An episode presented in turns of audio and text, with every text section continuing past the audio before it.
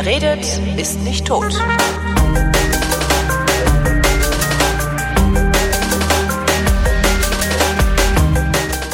Willkommen zu einer neuen Ausgabe der Fotografie, worin Chris Marquardt, der wenigstens noch wohin fährt, wo es was zu fotografieren gibt, mir so freundlich ist, von den Dingen zu erzählen, die er fotografiert hat. Hallo Chris.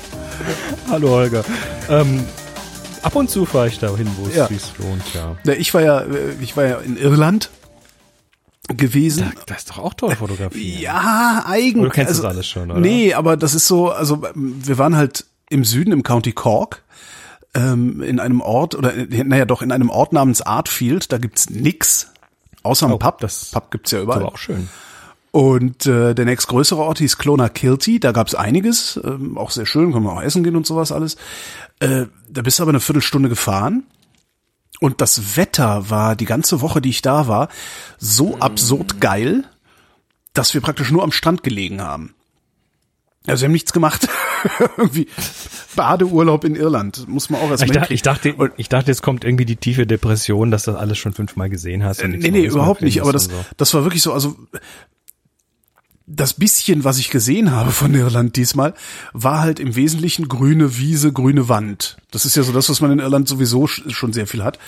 Und äh, der Rest war halt Strand. Und die Strände, da sind ja jetzt nicht so voll wie am Ballermann oder sowas und auch nicht so bunt, sondern du bist dann an so einem Strand in einer Bucht, da sind halt noch 20 andere Leute und die verteilen sich großflächig so dass ich im Wesentlichen meine Zeit damit verbracht habe, fremde Leute mit langer Brennweite am Strand zu fotografieren. Oh, das könnte aber auch falsch, falschen Hals geraten. Das stimmt. Und man kann es jetzt halt auch nicht so herzeigen, sondern es ist halt irgendwie. Dieses, dieses Irland ist ja eh wettertechnisch, also ich, ich kenne so die, gerade so diese, diese Atlantikküste, da hat's, da ist ja unglaublich, was da teilweise wettermäßig abgeht, also auch fürs Fotografieren. Ja, aber nee. Ähm, wir hatten das aber auch mal. Ich war mal mit Moni äh, für mehrere Wochen in Irland, so richtig Urlaub, Urlaub. Und ähm, da hatten wir tatsächlich überall, in jedem Ort, wo wir waren, wir sind tatsächlich so hier drei Tage, dort drei Tage, so Ja. einmal rundrum quasi. Und in jedem Ort, in dem wir waren, war das Wetter geil. So ganz untypisch eigentlich, weil das Grün kommt ja irgendwo her dort. Und äh, wir haben dann immer äh, so ein Selfie, so ein Sonnenselfie geschickt ähm, mit ähm, Hello so und so Ortsname. We brought you sunshine. Uh, you are welcome. Ja, ja. Ja, also das war tatsächlich die Sonne ist uns quasi hinterhergefahren. Das Auch nett. Total nett. Ja, mich Also hat, mich hat das Ganze jetzt so, so ein bisschen irritiert mit dem Wetter mal wieder. Aber ich bin ganz froh. Also ich bin halt schön knackig braun zurückgekommen, habe auch einen fetten Sonnenbrand gehabt. In Irland. Genau. Ich habe dir jetzt mal meinen mein, mein Link zu meinem Irland-Album geschickt. Äh, ich habe einfach, das sehr war jetzt das schön. dritte Mal, dass ich in Irland war. Also ich pump das einfach alles in ein Album. Ähm, tatsächlich fängt, also alle Bilder, die ich von diesem Urlaub herzuzeigen habe, die beginnen bei Red Strand Beach. Red. Ganz runter scrollen. Ach so, also ich, ach so, ah. Okay, Das ist okay, alles klar, alles klar. nichts zum Zeigen dabei gehabt. Ja. Ja. Trotzdem schön. Also allgemein ist es einfach schön. Es ist ja. sehr, sehr schön. Und diese, diese Stadtaufnahmen, die du da siehst, das ist so eine Miniaturstadt. Das ist so Mhm, sehe- die dachte- Attraktion in Clonakilty. Oh, okay. Model Railroad Village, genau. Okay. Und da fahren dann noch so kleine Züge in der Gegend rum. So tut, tut. Das ist halt alles. Was man nicht alles im Urlaub tut. Ah, ist ja schön. Ja, äh, ich war auch weg. Wo, wo war er denn? Im, im wilden Kirgisien. Aber warte mal, ich hätte doch, be bevor wir da hinkommen, vielleicht doch noch eine Frage zu Irland. Was tun, wenn es wirklich keine ordentlichen Motive zum Fotografieren gibt? Nicht fotografieren. Du, du bist, du, na gut, das ist eine klar. Äh, Das andere ist natürlich, ähm, dass Motive sind ja, sind ja auch so ein bisschen in deinem Kopf, ne? Also, ähm, das, was du da siehst, das, äh, ist ja quasi auch deine Aufgabe, da zu sehen, was es da ein Motiv gibt und äh, und und wie du es zeigen. Also gen genau diese Fotos, die du jetzt gepostet hast, zum Beispiel das eine mit diesem komischen kleinen Kiosk da, dieses Loasis Ähm, oder Loasis. Midnight da. at the Oasis, genau. Finde ich total geil, weil das ist irgendwie so. Das war das so, spektakulärste, was da auf dieser Insel zu fotografieren war. das hat so was Absurdes, dieser geschlossene Kiosk oder ist es ein Camp, ist es ein Trailer? Das, ist ein, ein das Trailer sieht aus wie irgendwie so ein, ein, ein Bütchen irgendwie. Ich, ja. aber so ein Bütchen mit da, das ist, das so quasi in, in der Mitte vom Nichts steht, finde ich geil, weil das einfach so eine so eine gewisse Absurdität ausstrahlt. Vielleicht Also, reicht ja auch ein Bild, kann ja auch sein.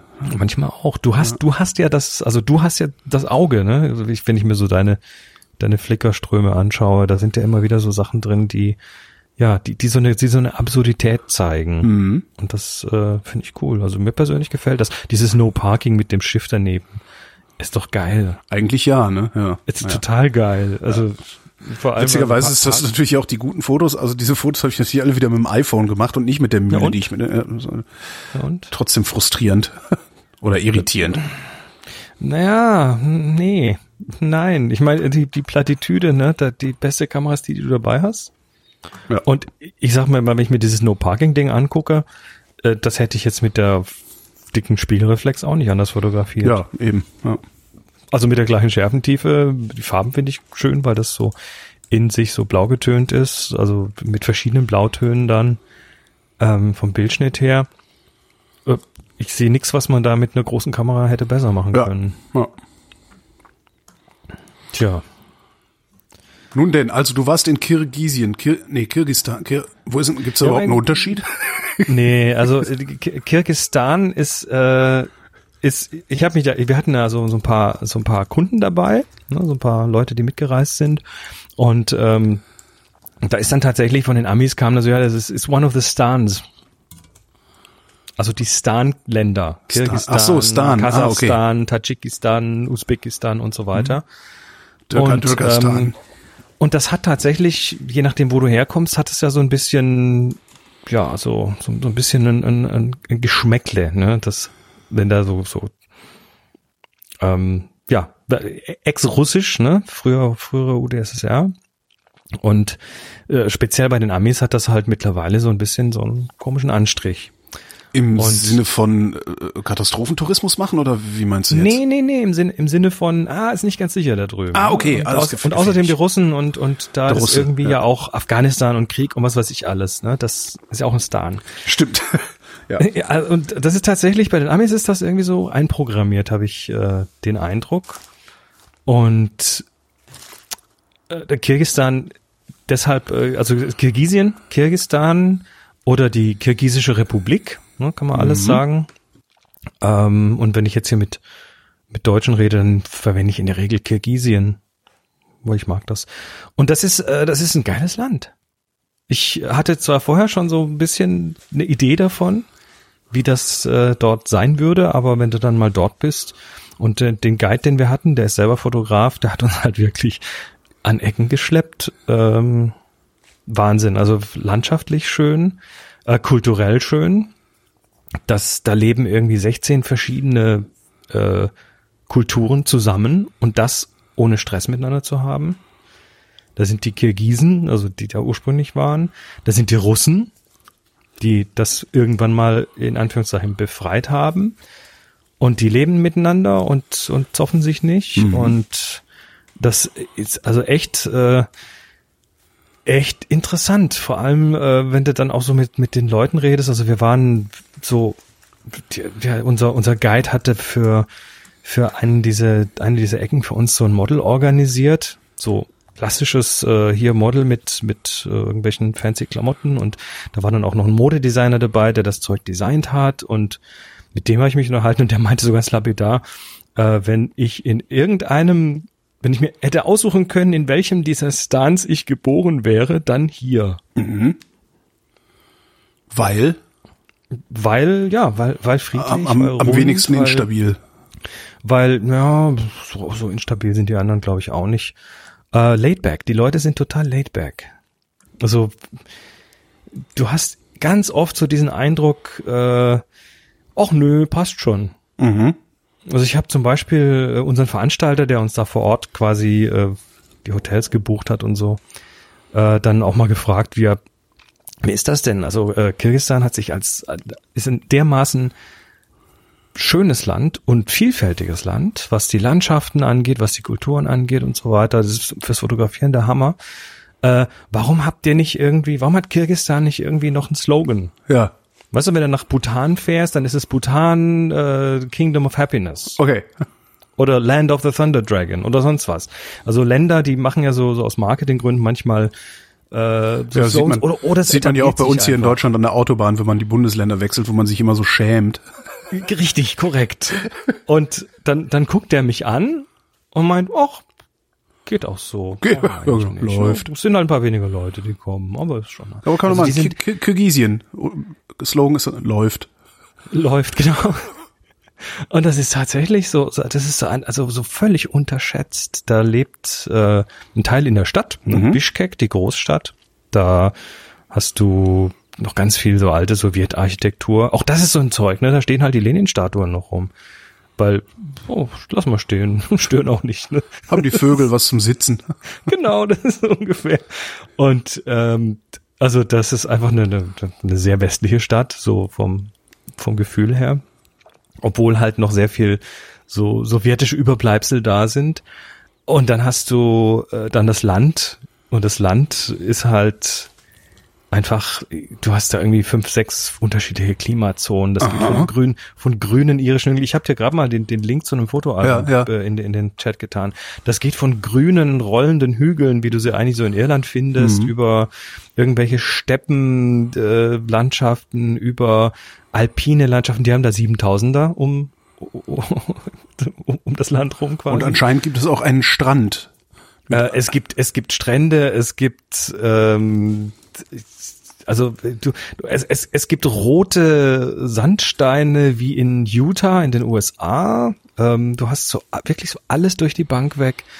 Äh, auf dem Land ist tatsächlich noch extrem ländlich, also die leben mit der Natur, die haben äh, Pferde und Ziegen und Schafe und Kühe und jeder kann reiten so gefühlt, weil die machen dann tatsächlich eben auch viel zu Pferd. Das Pferd ist da tatsächlich das Transportmittel auf dem Land. Der Ein-Personen-Transporter.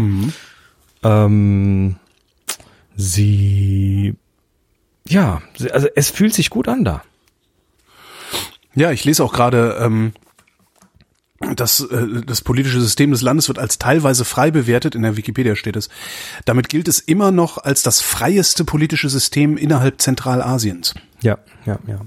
Also und ich habe ich hab so ein äh, so ein Video mal gefunden auf YouTube, das äh, kann ich dir bei Gelegenheit dann auch noch mal kurz äh, für die Shownotes geben. Das da ist so ein so ein ja, das ist so ein so ein YouTube-Kanal, der so über verschiedene Länder redet und die erklärt und äh, die erklären dann eben Kirgisistan auch so ein bisschen mit.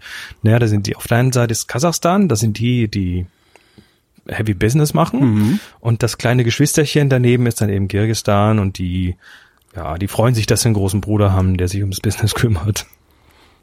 Aber sie leben halt so und tanzen gerne und, Ja. haben, und haben Adler zum Jagen und leben in Jurten auf dem Land. Und ja, es ist irgendwie, ist cool. Also mir hat's total Ja, gut klingt so. gefallen. Wir gehen da nächstes Jahr auch wieder hin. Das, Ah ja. äh, war, das war quasi auf, als als äh, äh, Fototour oder zum Urlaub? ja, ja. Nee, nee, wieder Fototour. Das ist, da müssen, das ist einfach schön Mhm. da. Das ist toll da. Also das, das war auf der Stelle, war das eine Entscheidung, da wollen wir wieder hin. Ja, cool. Tja.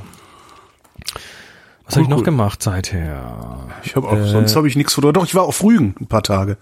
Hey. Stimmt, da gab's auch zwei, zwei, drei schöne Fotos, aber eben halt auch nur zwei, drei schöne, weil da ist halt auch nix. Ne? Halt auch nur Strand und ja, fertig.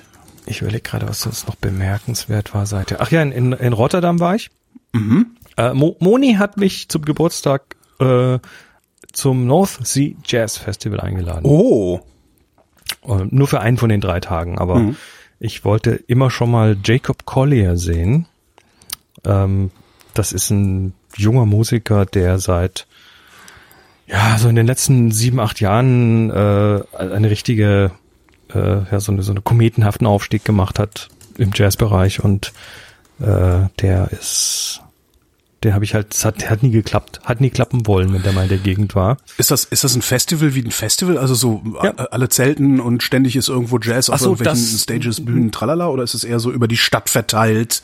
Ein nee, das Wochenende ist lang äh, Musik? in so einem Konferenzbereich, so Okay. einem Konferenzzentrum im, im Ahoy in Rotterdam und da sind, das ist größte, das größte Jazzfestival, das größte Outdoor-Jazzfestival, nee, das größte Outdoor-Musikfestival der Welt. Mhm.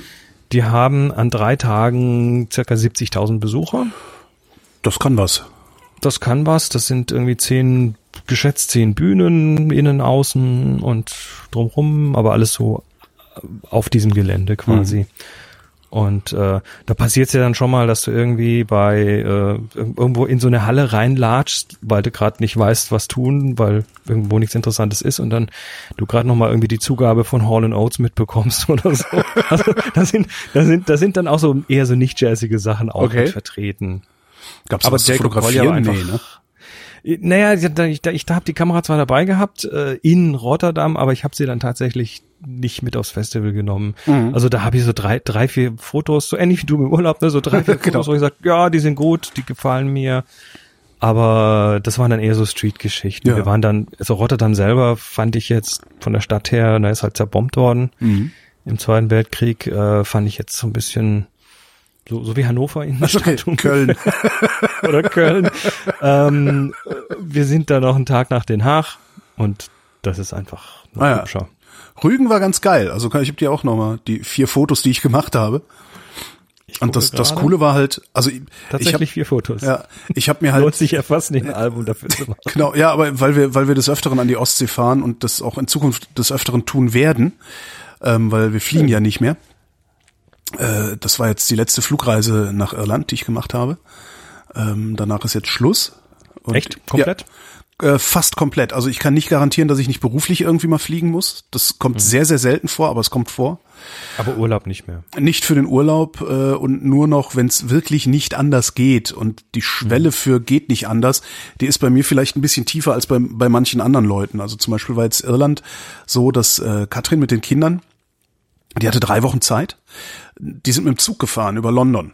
Und dann auch noch zwei Nächte in London geblieben ne, und so. Also du bist halt lange unterwegs. Und ich hatte aber nur zehn Tage Zeit. Und äh, wäre ich mit der Bahn gefahren, hätte ich halt drei Tage hin, drei Tage zurück. Oder ja doch, ich glaube, dann 48 Stunden wäre das, glaube ich, möglich gewesen. Dann siehst du aber auch echt alt aus hinterher. Das heißt, es ist dann irgendwie zwei Tage hin, zwei Tage zurück. Dann wäre ich sechs Tage da gewesen. Und das hätte sich so wenig gelohnt, dass ich dann auch gar nicht hätte fahren können oder ga- gar nicht gefahren wäre. Und da habe ich halt gesagt, okay, den Flug, den mache ich jetzt noch, zumal ich noch letztes Jahr schon gebucht habe und bei mir Erkenntnisgewinn und Umsetzung in, in, in Alltagsverhalten immer ein bisschen länger dauert auch. Und äh, werde jetzt eventuell ähm, Weihnachten noch mal einen Flug machen von Köln nach Leipzig sogar, weil ich am 26. abends in Leipzig sein will und meine Mutter am 26. Geburtstag hat. Und wenn ich das mit der Bahn mache, äh, muss ich vor Mittagessen los. Und das ist irgendwie scheiße, weil ich weiß nicht, wie viele Jahre ich meine Mutter überhaupt noch habe. Das ist so ein bisschen das Ding. Wobei ich selbst da jetzt auch gesehen habe, es gibt sogar eine schnelle Zugverbindung, die zwar recht spät abends in Leipzig ankommt. Also schnell heißt fünfeinhalb Stunden statt sieben. Ne? Ähm, Und äh, da werde ich dann wahrscheinlich auch da mit dem Zug fahren. Und was wir gemacht haben, ist, ähm, nachdem dies Jahr zwei Freunde von mir gestorben sind, relativ unerwartet und, und relativ jung, äh, habe ich so ein, so ein Midlife-Crisis-Rappel gekriegt. klar. Tatsächlich so, so ein Midlife-Crisis-Rappel gekriegt und habe ähm, einen Teil meiner Rentenversicherung genommen und mir von dem Geld einen äh, VW Caddy gekauft mit ähm, Campingausbau. Also es ist halt ein VW Caddy in, in einer Langversion und hinten drin ist halt so ein variables Bett, also eine Bett- Bettsituation. Ich habe auch fließend Wasser, ich habe 220 Volt, ich habe einen Gaskocher drin, äh, eine ordentliche Verdunkelung und so. Und diese, diese Bettsituation kann ich aber so abbauen innerhalb von zehn Minuten, dass es ein ganz normaler Fünfsitzer ist, so dass wir mit der ganzen Familie dann damit tatsächlich irgendwo hinfahren können. Und äh, ja, und darum wird es öfter Ost Ostsee geben, vermute ich jetzt einfach mal. Weil das, ist dann halt geil. Also Zumal bei, bei meiner bei meiner Art zu arbeiten ist es halt so, dass ich selten länger als mal vier Tage frei habe oder sowas. Ähm, und wenn doch, dann ist das immer mit großen Mühen verbunden, weil ich wirklich vorarbeiten muss und, sowas. Dieses Jahr hatte ich einfach nur Glück, ähm, dass, dass ein Auftraggeber für ein Vierteljahr ausgefallen ist und ich da ganz was einfach ein Glück. also, ja, äh, so- so- also Glück im Unglück sozusagen. Aber dadurch hatte ich es dann tatsächlich geschafft, ein paar Tage äh, wegfahren zu können, ohne Arbeit mitzunehmen. Und ähm, ja, diese diese Camper-Lösung ist jetzt eben ja dem geschuldet, dass, dass, dass wir dann auch einfach mal sagen können, so komm, scheiß drauf, wir haben jetzt beide mal drei Tage am Stück, fahren wir raus und stellen uns dann irgendwo an den See oder sowas. Darum habe ich es Mhm. Das ist Ostsee genannt, weil ich hoffe, dass ich es öfter an die Ostsee schaffe. Übrigens sehr Das ist geil, schon Rügen. konsequent. Also, was? Das, also das, das mit dem nicht mehr fliegen, das ist schon konsequent. Könnt, könnte ich nicht. Naja, du lebst davon, ne? Also das ist halt, wenn jetzt irgendwie, Ja, ich, meine, ich, ich mache halt dann die Kompensation so als zweites. das mache ich sowieso. Das mache ich ja sogar fürs Ja. fürs Auto. Das mache ich sogar fürs Autofahren Ja, und fürs klar. Rollerfahren mache ich das und äh, sogar für alles andere auch. Also ich äh, ich kann es mir halt leisten. Das ist ja auch immer so ein bisschen, ich habe halt die letzten Jahre das Glück, dass ich es mir leisten kann, meinen kompletten CO2-Fußabdruck zu kompensieren fürs gesamte Jahr. Mhm. Das heißt, äh, ich lege am Anfang des Jahres einen Batzen Geld hin und sage, okay, ich das, das sollte das jetzt so sein, was ich im Alltag mache. Und ähm, Kraftfahrzeuge und sowas kompensiere ich dann zusätzlich. Ja. Tja, das und Rügen ist schön, sagst du. Rügen ist total geil. Also ich hatte halt das Glück, dass ich ähm, noch, ich weiß gar nicht, waren da schon Sommerferien? Doch, ich glaube, es waren schon Sommerferien. Ja, Berlin-Brandenburg hatte schon Sommerferien, aber der Rest der Republik nicht. Und ich war wirklich an, an, der, an der nördlichsten Spitze Rügens in, schon wieder vergessen, wie das da hieß. Siehst du? Nonnewitz, genau, mit V, Nonnewitz. Nonnewitz. Ähm, Campingplatz war so mittel gefüllt und der Strand war halt leer. Also siehst du auf den Fotos, da war, es war halt keine alte Sau am Strand. Das so, war, das ist jetzt nicht, nicht geschickt so hinkomponiert. Nein, überhaupt nicht. Da waren, da waren Leute rechts und links nee, vom Bild nicht sieht. Kaum Leute, das äh, Geil. war echt super. Vermutlich ist es jetzt voller, wo auch der Rest der Republik äh, Ferien macht, aber ja, kann ich, kann ich nur empfehlen. Das hatten wir tatsächlich auch in Kirgisien. Das, äh, wir waren so Anfang Juni, das ist ähm, so auch Anfang Saison irgendwie bei denen. Und es war wirklich in den meisten Ecken war einfach kein Schwein außer uns. Und das ist schon schön, wenn man so, so sowas dann für sich selbst hat. Ja, absolut. Cool. Ja, ähm, lass mal schauen, was habe ich denn mitgebracht? Äh, ich habe, ich, I've taken one for the team. Ich, oh. ich habe ein Experiment gemacht. Oh Gott. Nee, de, nee, nichts, nichts Schlimmes, nichts Schlimmes. Ähm, ein Bekannter hat äh, mich angeschwärmt, meinte, es ist total geil, was ich da entdeckt habe. Da kriegst du eine 512 Gigabyte Micro SD-Karte für 10 Dollar. Was? Nicht so, was? Will ich auch. Ja, Gib mir sofort ja nur, einen Link. Kann ja nur ein Witz sein. ähm, ja, da hat mir dann so, ein so ein, so ein China-Händler irgendwie gegeben und sagt, ja, total. Und äh, ich, ich meine, wenn, wie, wie sagt man, wenn es zu, zu schön ist, um wahr zu sein, dann stimmt das wahrscheinlich auch. Ja. Und äh, aber ich dachte, na gut, das, das letzte Mal, als ich so eine so eine äh, gefakte Speicherkarte hatte, das ist schon irgendwie. Gefakte Speicher? Ich wusste gar nicht, ja. dass das geht.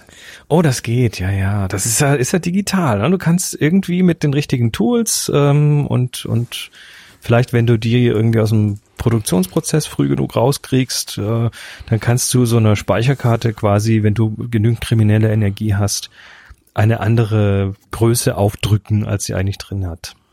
Also im Grunde hast du eine, also, ach so, das ist keine leere Karte, also wo überhaupt kein das Speicher drin ist, sondern ist schon die tut schon. Ein bisschen aber, äh, Speicher äh, ist drin, meinst du? So ungefähr. Das kann auch sein, dass das Ausschusskarten sind, weil die Hersteller, die machen jetzt nicht für jede Größe irgendwie andere Chips da rein, sondern da wird oft, äh, da wird oft hinterher getestet, wie viel Speicherzellen von der Karte tun und wie viel nicht, und dann wird das rausgemappt und dann werden die Karten als kleiner verkauft. Ah, okay. So. Also das ist, das ist, sind so die Möglichkeiten, da quasi an Karten ranzukommen, die äh, vorspielen, größer zu sein, als sie eigentlich sind. Und das ist tatsächlich der Hammer. Also ich bin dann da auch hingegangen und habe dann für insgesamt, ich glaube 15 Dollar oder so, habe ich mir da zwei Karten kommen lassen, weil ich dachte, also muss man wieder testen, ja. wie, wie, gut die, wie gut die mittlerweile sind. Und äh, die eine war 256 Gigabyte groß, die andere steht zumindest drauf von Huawei und Immerhin. die andere 512 Gigabyte. Mhm. Also, ja, da geht auch nicht was drauf. Und für 15 Dollar ohne Versandkosten aus China, machen wir mal. Und dann, ähm, ja, kommen die Karten an. Das ist also üblicherweise, wenn man sowas bestellt, äh, so Größenordnung vier Wochen ungefähr. Mhm. Äh, ich habe es übrigens verblockt. Ich habe dir gerade noch einen Link in die ah, ja. äh, Shownotes gepackt. Ähm, dann kommen die an und sehen sehr original aus. Also Huawei-Logo drauf und so weiter. Und äh, dann äh, habe ich das getan, was ich immer tue mit Karten. Seit, ich sag mal, seit sieben, acht Jahren. Jede Flashkarte, die ins Haus kommt, die muss erstmal durch einen Test durch. Okay. Ähm, das äh, hier gibt's auf, auf äh, macOS gibt's so ein Tool, das heißt F3. Mhm. Hat man, glaube ich, schon mal, ne? ja. Mhm. Genau, hat man schon mal, steht für Fight Flash Fraud. Und äh, auf Windows gibt's ein Äquivalent, das ist äh, dieses H2-Test wie von Heise. Äh, ist alles in dem Blogbeitrag drin. Mhm.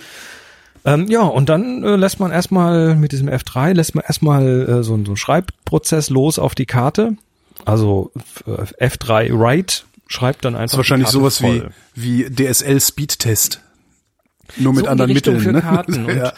Und du hast halt zwei, zwei Dinge, die rauskommen. Das eine ist, äh, wie schnell kannst du schreiben? Ne, sagt er der hinterher, Mhm. äh, wie, wie schnell er schreiben konnte, also wie viel Megabyte pro Sekunde.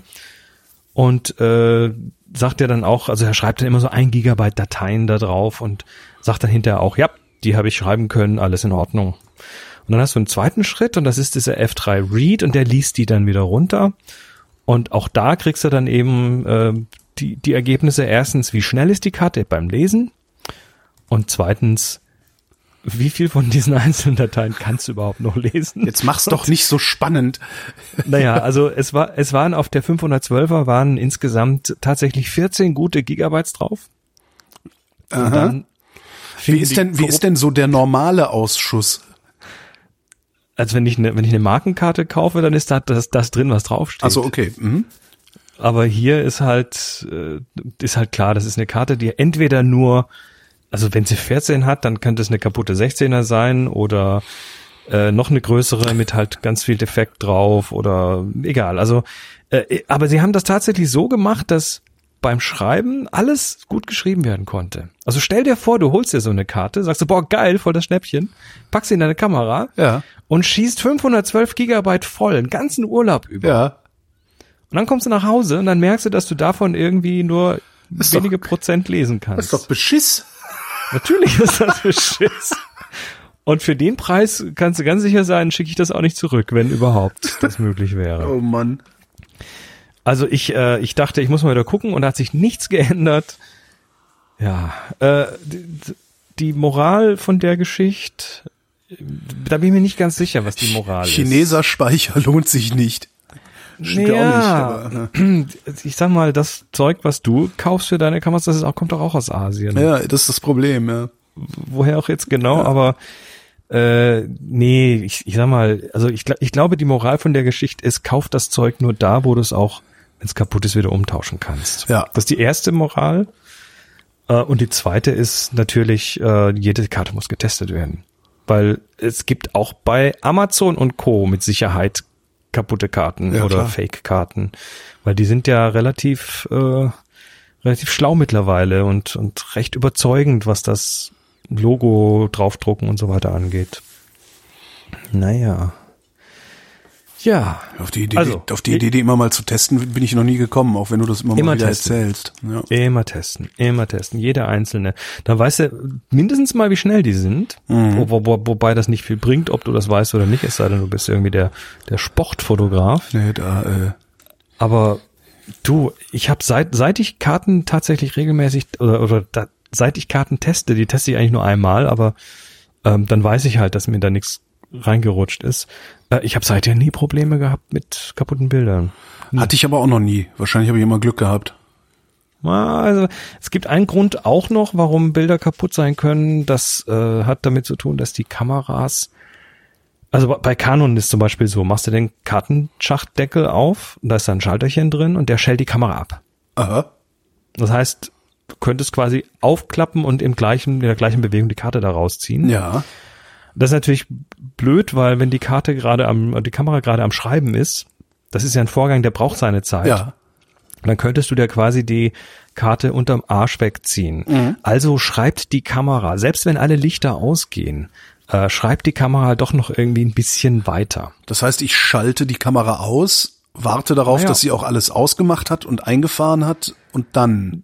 Oder du machst den Kartendeckel auf, das ist schon okay, aber sei dir dann einfach nicht ganz sicher, dass die noch, dass die schon fertig ist mit Okay. Schreiben, selbst wenn die dir das nicht zeigt. Ähm, und äh, ich habe mir da mal so vor, ich glaube, das habe ich mir irgendwo habe ich das mal gelesen und seither habe ich es auch sehr verinnerlicht. Äh, das ist so meine zwei Sekunden Regel. Ja. Karte wird erst dann rausgezogen, wenn ich vorher zwei Sekunden gewartet habe. Also Kamera ausschalten oder Deckel aufmachen, zwei Sekunden warten, dann die Kamera raus, äh, die, die Karte raus. Und seither ist mir nie wieder was passiert.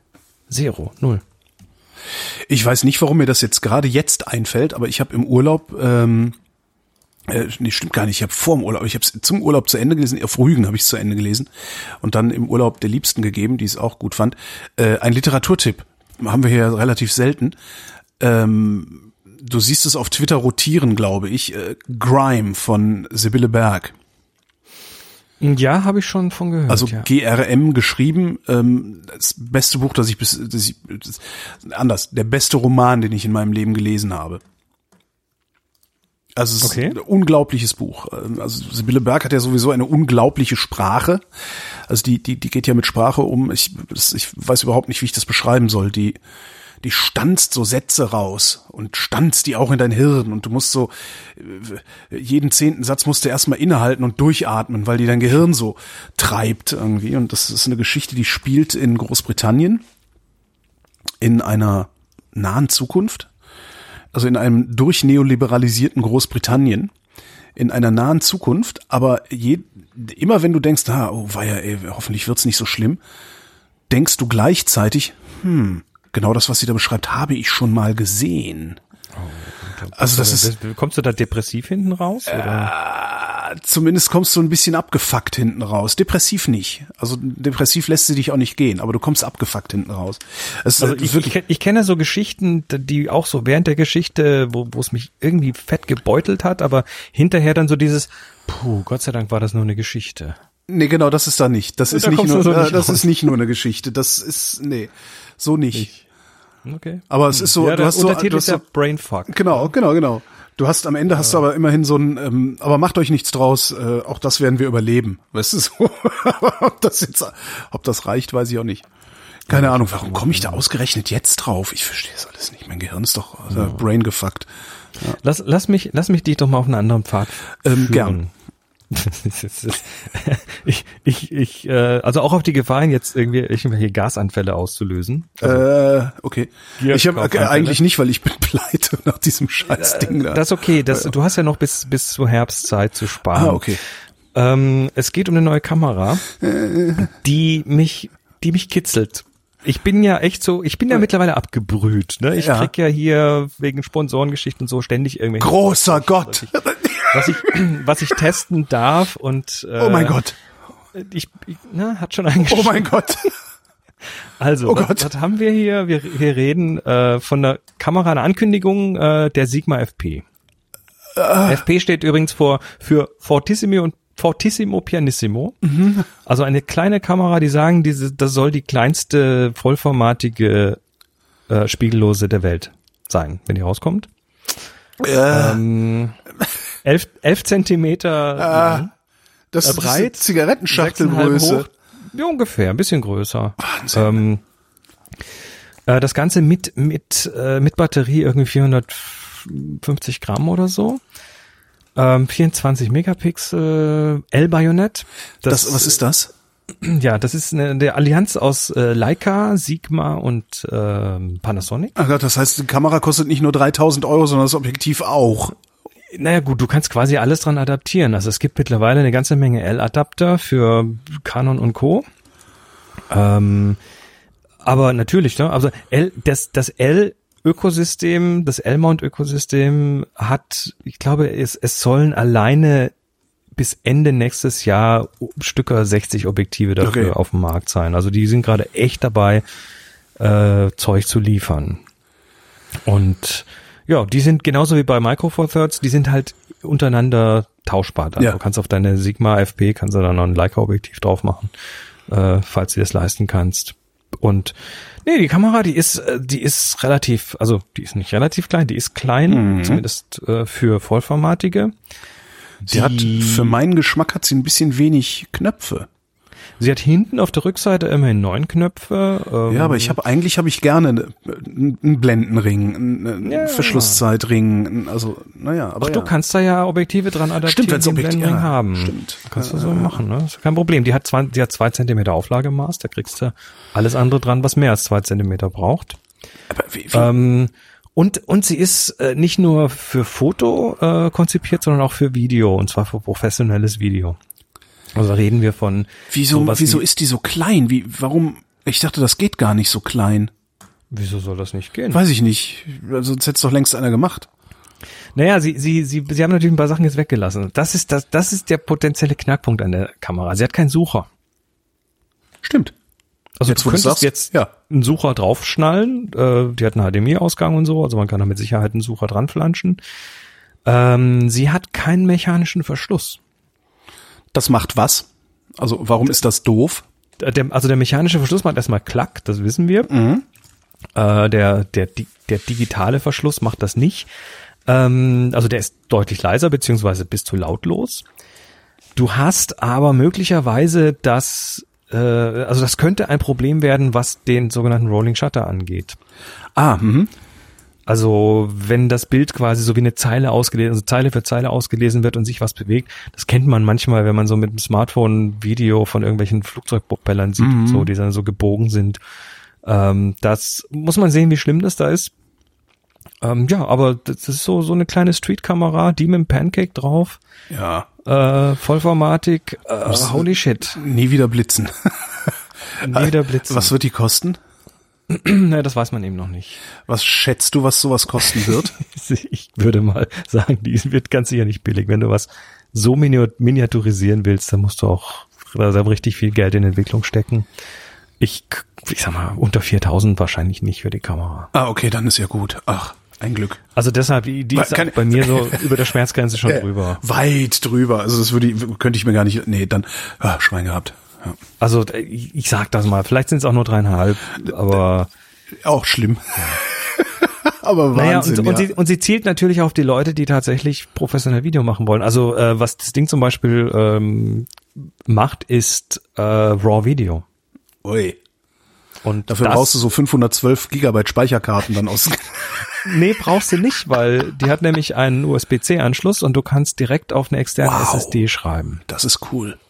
Also sie, die, sie ist so gebaut, auch was, was äh, die, also normal hat so eine Kamera unten ihr Viertel Zoll Gewinde für Ja. Stativ, die hat halt rechts und links noch mal eins. Das heißt, du kannst da Sachen ranflanschen, irgendwelche Käfige dran bauen, irgendwelche äh, Halterungen für Monitore und also du kannst da so, so ein richtiges, so ein dickes Film äh, Studio Rig draus machen quasi. Das heißt, die haben im Grunde ein, wie nennt man das denn? Ja, eine, eine Basis geschaffen für richtige Profi-Filmanwendungen. Gar nicht So, schlecht. so fühlt sich das gerade an. Ja. Ähm, wie gesagt, sie schreibt Raw Video, sie ähm, hat die, die, die, die, die Video-Features, die man sich vorstellt, vom Zebra über, über Timecode, über was weiß ich alles auch mit drin. Mhm. Ähm, wenn du oben am, auf der Kamera den, den Schalter von Kamera, von, von Foto auf Video switchst, dann äh, ist, ist im Prinzip eine komplett neue Kamera. Ja. Ja, und ist auch, wenn ich, Naja. wenn, wenn man so drauf guckt, also der einzige Schiebeschalter neben dem Powerschalter ist Scene oder Still. Das heißt, das, das ist ja auch, ist ja auch eine Aussage, ne? Naja, und dann hat sie eben oben noch den tatsächlichen einen dedizierten Auslöser und Videoknopf, ja. ne? Ein Videoknopf für Recording, ein Auslöser und dann noch dieses Rad Ja. um den Auslöser rum. Den, den, den Record-Knopf für Video, den hast du ja an jeder Kamera, aber dass das so prominent ist und dass sie sagen, hier ist der Schiebeschalter, also das, ich glaube, Ja. dass ja, deine Und- These ist äh, sehr stimmig. Ja. Und von der Bedienung her, interessanterweise, haben sie trotz der Größe auf der Rückseite ein, ein Daumenrad ja. und oben ein Zeigefingerrad. Also die zwei Räder, die ich auch bei meinen Spiegelreflexen eigentlich Mhm. ständig brauche, stimmt. äh, die sind da auch da. Also es ist, es ist so, ja, wie gesagt, das wird die, das wird diese Kamera wird niemanden zum besseren Fotografen machen. Aber, aber- vielleicht zu einem glücklicheren. Aber ich sag mal so eine für die Hosentasche, eine Hosentasche vielleicht nicht, aber für die Jackentasche so eine kleine Unterwegskamera, die auch die Optionen, mit der man auch die Option hat, mal was Größeres zu machen. Finde ich mal nicht ganz unspannend. Ja, ja, ja. ja Ein also Glück ist die so teuer. Ein- Also, Äh, Hallo, ich weiß den Preis nicht, ich rate nur. Okay. Ist, vielleicht kostet er auch nur 990 Euro oder so. das wäre mies. Das Also das- würde ich das gemein ich auch Vor Dingen, zumal ich, zumal ich, ich will, dass die teuer zumal ist. ich im September 50 werde und da kann man dann sagen, ah ja gut, zum 50. gönn ich mir mal was. weißt du so? Bei, bei 4000 oder 3000, nee, auch nicht zum 50. Äh, aber naja. Nee, lass mal. Ja. Ähm, was ist noch Interessantes gewesen? Leica baut ein bisschen um. Was? Ne? Wenn wir schon bei Leica sind, Elmount und so. Äh, die haben jetzt angekündigt, dass sie äh, 100 Leute in Wetzlar äh, entlassen. Oh, Ja, und äh, bin mir nicht ganz sicher. Und, und stattdessen werden aber 40 neue eingestellt. Und zwar sind die 40, die eingestellt werden, Software-Spezialisten. Leica hat ja von Anfang an immer so ein bisschen Probleme mit dem Digitalen gehabt. Ne? Das sind unglaublich gute Optiker, Feinmechanik, kann keiner besser als Leica. Also das ist einfach, das ist Hand, Handarbeit vom Feinsten. Und die, ja, das, die Software-Seite, also die Digitalisierungsseite, die haben sie sich äh, im Prinzip mit Panasonic zusammen irgendwie. Also da haben sie Panasonic an Land gezogen dafür und mit denen gepartnert. Sagt man das so? Äh, mit, ähm, äh, kooperiert. kooperiert.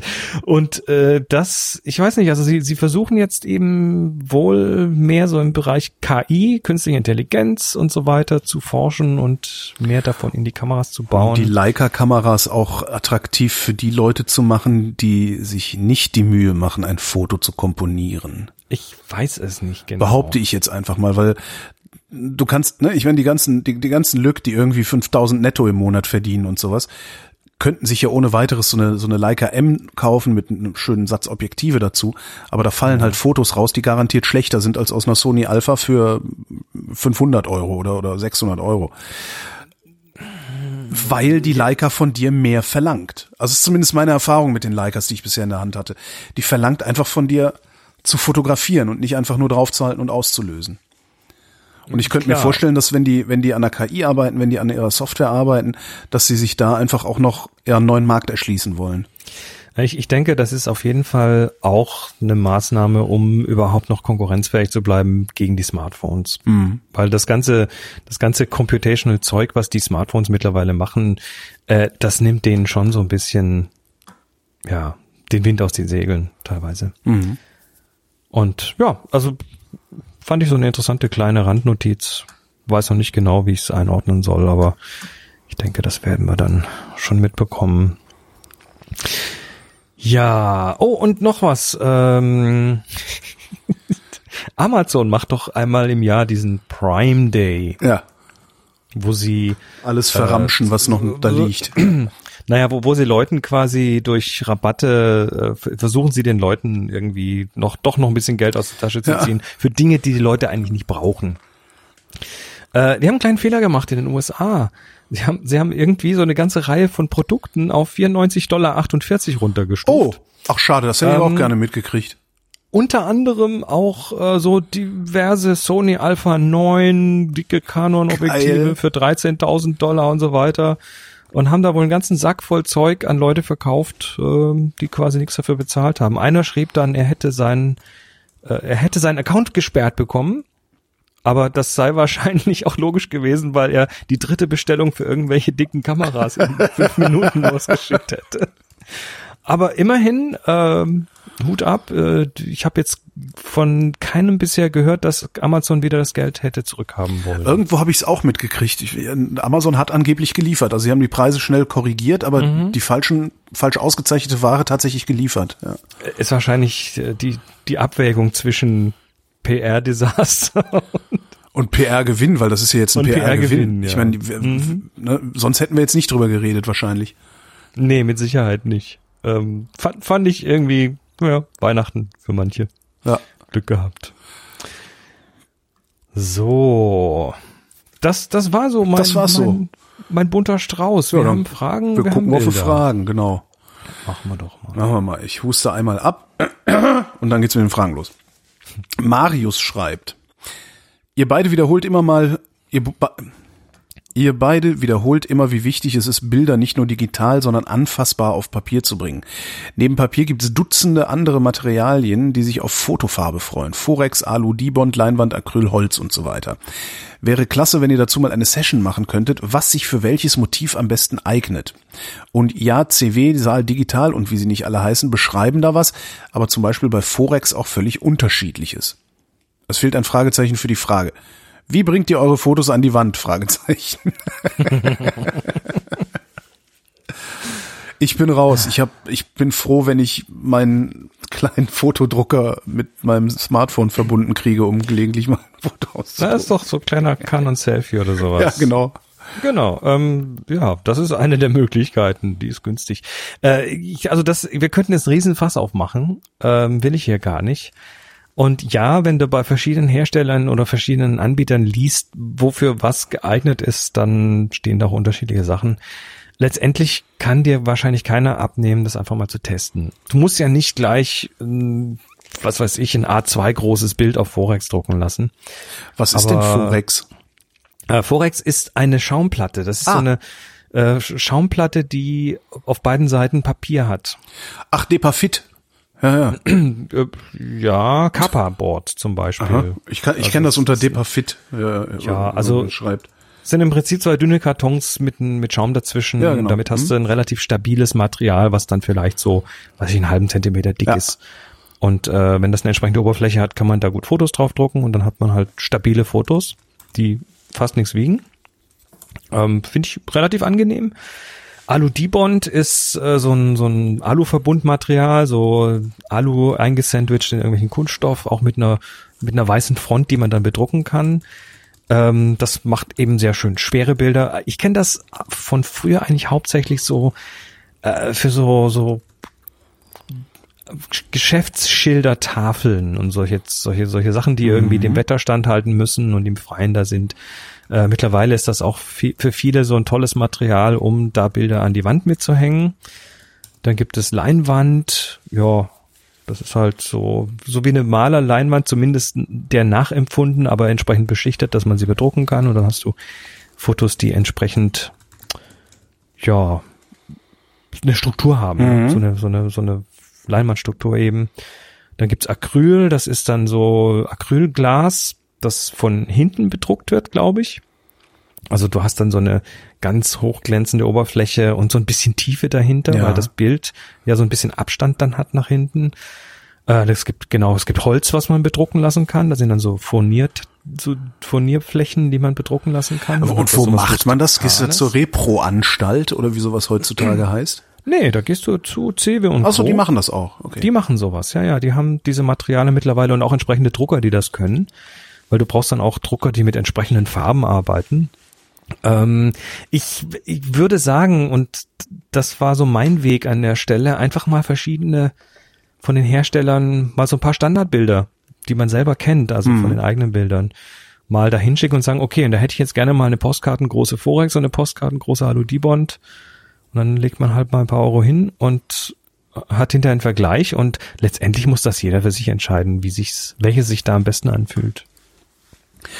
Frage von Patrick. Ich bin als Langstreckenwanderer immer mit recht viel Gewicht unterwegs. Schlafsack, Zelt, Proviant für mehrere Tage und so weiter. Dazu kommt dann halt noch eine Canon 5D mit 24 bis 105 Millimeter Objektiv, die auch nicht leicht ist.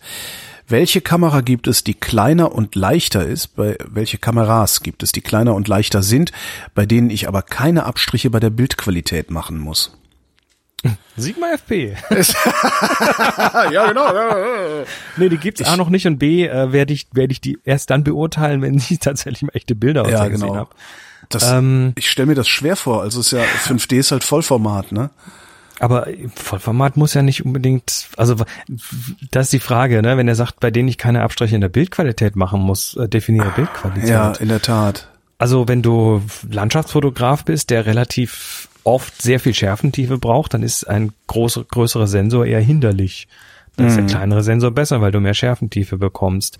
Bei ordentlich Licht ähm, kannst du heute mit jeder Kamera geile Bilder machen. Siehe deine Smartphone-Bilder. Ja. Da bist du halt dann nicht so flexibel, was die Objektive angeht. Naja, Ähm, also ich habe jetzt auch nicht das Gefühl, aber gut, ich kenne mich wenig aus, aber ich habe nicht das Gefühl, dass mit einer mit einer ordentlichen APS-C großen Kamera äh, jemand schon mal schlechte Fotos gemacht hätte, wenn er ne? Ja, also also Micro Four Thirds APS-C ist alles völlig okay, es Ja. sei denn, du hast eben bestimmte äh, be bestimmte Anforderungen, die wirklich auf die Technik runterkommen. Was weiß ich, 15 Frames pro Sekunde für irgendwelche Vögel im Flug und solche Ja, Geschichten. ja, ja. Das kann halt manche Kamera nicht. Oder ich muss bei Kerzenlicht noch tolle rauschfreie Schatten haben. Ja. Da bist du halt wahrscheinlich mit dem Sony-Sensor gut bedient. aber wenn du ähm, bei Kerzenlicht rauschfreie rauschfreie Schatten haben willst, das schaffst du halt auch mit APS-C Natürlich. Und äh, das und dem ordentlichen Objektiv davor. Also Und, und das hängt natürlich auch komplett davon ab, was für Bilder Patrick jetzt machen möchte. Ne? Ja. Das, äh, wenn er sagt Langstreckenwanderer, dann gehe ich mal von obwohl, ich könnte jetzt einfach mal raten und sagen, wahrscheinlich Landschaften. Aber Oder Makro von Käfern. Genau, das könnten auch hier irgendwelche oder irgendwelche Botanikgeschichten sein, wo Ja. du dann eben ständig auf den Knien rutschst, um irgendwelche Blümchen zu fotografieren. Das kann ja alles sein. Also insofern ist die Frage auch hier ganz schwer zu beantworten. Stimmt, eigentlich falsche Frage. So, Genau, you're holding it wrong. Klatsch. Stell die Frage nochmal neu, dann haben wir wieder zu reden. De definier mal, was für dich Bildqualität Ja, ist. genau. Mark schreibt, ich habe mehrere Kameras, mit denen ich sehr zufrieden bin, die aber leider nicht mehr hergestellt werden. Unter anderem die Olympus Mu 1030 SW von 2008, meine unverwüstliche immer dabei Kamera und die Samsung NX300 von 2014, meine Hauptkamera mit Objektiven für jede Gelegenheit. Mit den Jahren machen nur leider die Akkus nach und nach schlapp. Woher kriege ich Ersatz, ohne auf elf Jahre alte überlagerte defekte Altware oder billige Kopien mit schlechter Leistung hereinzufallen, die sich nach einem halben Jahr so weit aufblähen, dass sie im Gerät hängen bleiben? Leider alles schon erlebt. Ich habe auch gerade, also ich, ich denke auch gerade so, was, das gibt's? Leider alles schon erlebt. Gibt's da gute und vertrauenswürdige Bezugsquellen? Kann ich jetzt, weiß ich nicht. Also aufgeblähten Akku hatte ich einmal bei einem, bei einem Apple MacBook Pro vor neun Jahren oder so. Hab ich noch nie gehabt, sowas. Ja, das ist, so- das ist eine Lithium-Ionen-Krankheit. Aber weiß ich aber auch nicht. Ähm, weiß ich nicht. Da, ja, das, das geben wir mal an die Community. Genau. Vielleicht äh, ist ja ein, keine Ahnung, vielleicht ist ja ein Elektroniker da, der so einen bestehenden Akku mit neuen Zellen bestücken kann oder so. Oder weiß, das muss nämlich machbar sein. Eigentlich ja. Oder halt weiß, wo es, wo es sowas wirklich in seriös zu kaufen gibt. Das wäre ja auch schon mal was. Das wäre was, ja. Lea schreibt, ich würde gerne einige meiner Bilder in groß drucken lassen. Ich bevorzuge Acrylglas, aber das sei mal dahingestellt. Gibt es einen Händler, bei dem Drucke größer 1 Meter Kantenlänge, vor allem im Panoramaformat, nicht gleich mehr als 150 Euro kosten? Also das Zeug ist äh, nicht ganz billig, aber ich habe einen kleinen Geheimtipp, ähm, der ist mir mal vor ein paar Jahren tatsächlich hereingekommen. Es gibt einen Dienstleister, der ja, der über die Preise so versucht, den europäischen Markt aufzumischen und der heißt Zor. Z-O-R.com. Und die bieten äh, genau drei Materialien an, nämlich das äh, Forex, von dem wir gesprochen haben, das Acrylglas und die Alu-Dibond-Geschichte. Naja. Und äh, Acrylglas, also da hast du so 1,20 Meter auf 60 für 76, 77 Euro. Das ist tatsächlich unschlagbar. Ähm, ich würde allerdings dir raten, mach lass dir da erstmal irgendwie einen Test schicken, was kleineres, um überhaupt mal abzuschätzen, wie die Qualität ist. Ich mir immer wieder mal was von denen drucken lassen. Das hat ganz okay funktioniert. Die Qualität ist ganz okay. Muss ein bisschen Zeit mitbringen, weil ich glaube, die drucken in, oh, lass mich lügen, in Belgien oder so. Ähm, und dann kann das schon mal irgendwie ein bisschen dauern. Die Versandkosten sind auch nicht ganz wenig. Das heißt, da lohnt sich dann manchmal noch ein bisschen zu warten und vielleicht zwei, drei Sachen zusammenzutun. Mhm. Aber ist mal ein Blick wert, finde ich jetzt ganz, ganz okay, was die machen. Und solche Preise habe ich sonst tatsächlich äh, woanders noch nicht gesehen. Michael schreibt, wer kann in Deutschland digitale Bilder auf Dias ausbelichten? Umgekehrt scannen ist klar, aber meine, aber große Bildagenturen wie Getty Images oder National Geographic machen von ihren wichtigen Bildern auch analoge Archivfilme, weil die haltbarer sind, wie das Bundesarchiv auch, als als eben nur digitale Daten, wobei denen auch nicht sicher ist, ob die Daten in 200 Jahren noch lesbar sind. Cewe macht das nicht. Workaround wäre ein 8K-Bildschirm und den dann mit einer Analogkamera abfotografieren, was ich persönlich aber doof fände. Any ideas? Ähm, ich habe das noch nicht gebraucht. Also ich kann jetzt eigentlich auch nur für dich googeln, ähm, wenn ich da Bilder auf Dia ausbelichten als Suchbegriff eingebe, dann bekomme ich da diabelichtung.info, diaentwicklung.de, fotoweckbrot.de slash diabelichtung äh, und so weiter. Also es gibt eine ganze Menge an Dienstleister, die es tun. Ähm, wie gut die sind, Kannst du uns dann ja sagen, wenn du es hast machen lassen. Genau, lass uns das wissen. Wir geben es dann gerne. Oder vielleicht weiß es ja auch jemand anderes. Olli schreibt, da euch ja anscheinend die Hörerfragen ausgehen, hätte ich auch mal eine. Ich fotografiere mit einer Canon 700D und mein Problem taucht immer auf, wenn ich dem Weitwinkel, wenn ich mit dem Weitwinkel Bilder mache. Das ist ein Canon EFS 10 bis 22 Millimeter. Wenn ich starken Lichteinfall habe, habe ich farbige, meistens rote und grüne Kanten an den Objekten. Hier mal ein Beispiel, da kommt ein Beispielbild damit. Ähm, habe oben rechts im Bild mal einen Ausschnitt vergrößert, damit man es besser sehen kann. Ganz schlimm werden die Objektivkanten, wenn ich Innenaufnahmen mache und starken Lichteinfall vom Fenster habe.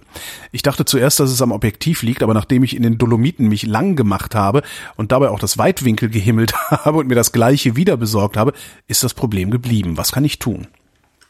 Oder kann man da nichts äh, tun? Schreibt auch. Das sind, das sind die sogenannten chromatischen Aberrationen. Also, Ach so, ja, ja. Tja. Die hat man halt. Das ne? ist, ja, nie. Na, nee? Also, kurz Erklärung. Das ist tatsächlich was, wenn du eine Lupe nimmst und mit der Lupe weißes Licht auf eine Fläche fokussierst, dann ist diese Lupe nicht in der Lage, jede Wellenlänge gleich zu fokussieren. Mhm. Das heißt, dass eine, ich ich glaube, die kurzen Brennweiten sind weiter hinten oder sind die weiter vorne, egal. Also auf jeden Fall, da der scharfe Punkt quasi, der ist äh, bei, bei, bei Blau woanders, als er bei Rot ist und wo er bei Grün ist. Und da die Folge ist dann, dass du Farbränder bekommst. Mhm. Und die Objektive, die die Objektivhersteller designen, die sind äh, ein Stück weit versuchen die das zu verringern oder wegzubekommen. Das sind dann aufwendige Konstruktionen. Deshalb sind dann auch in diesen Objektiven in der Regel eben 4, 8, 12, 16 Linsen drin. Ah, okay. Da ist viel für die Korrektur da, damit dann diese, ja, damit es ausgeglichen wird, diese chromatischen Aberrationen. Ähm, und je nach Objektiv ist das aber immer noch drin. Und da ganz besonders am Bildrand. Das sieht man ganz deutlich.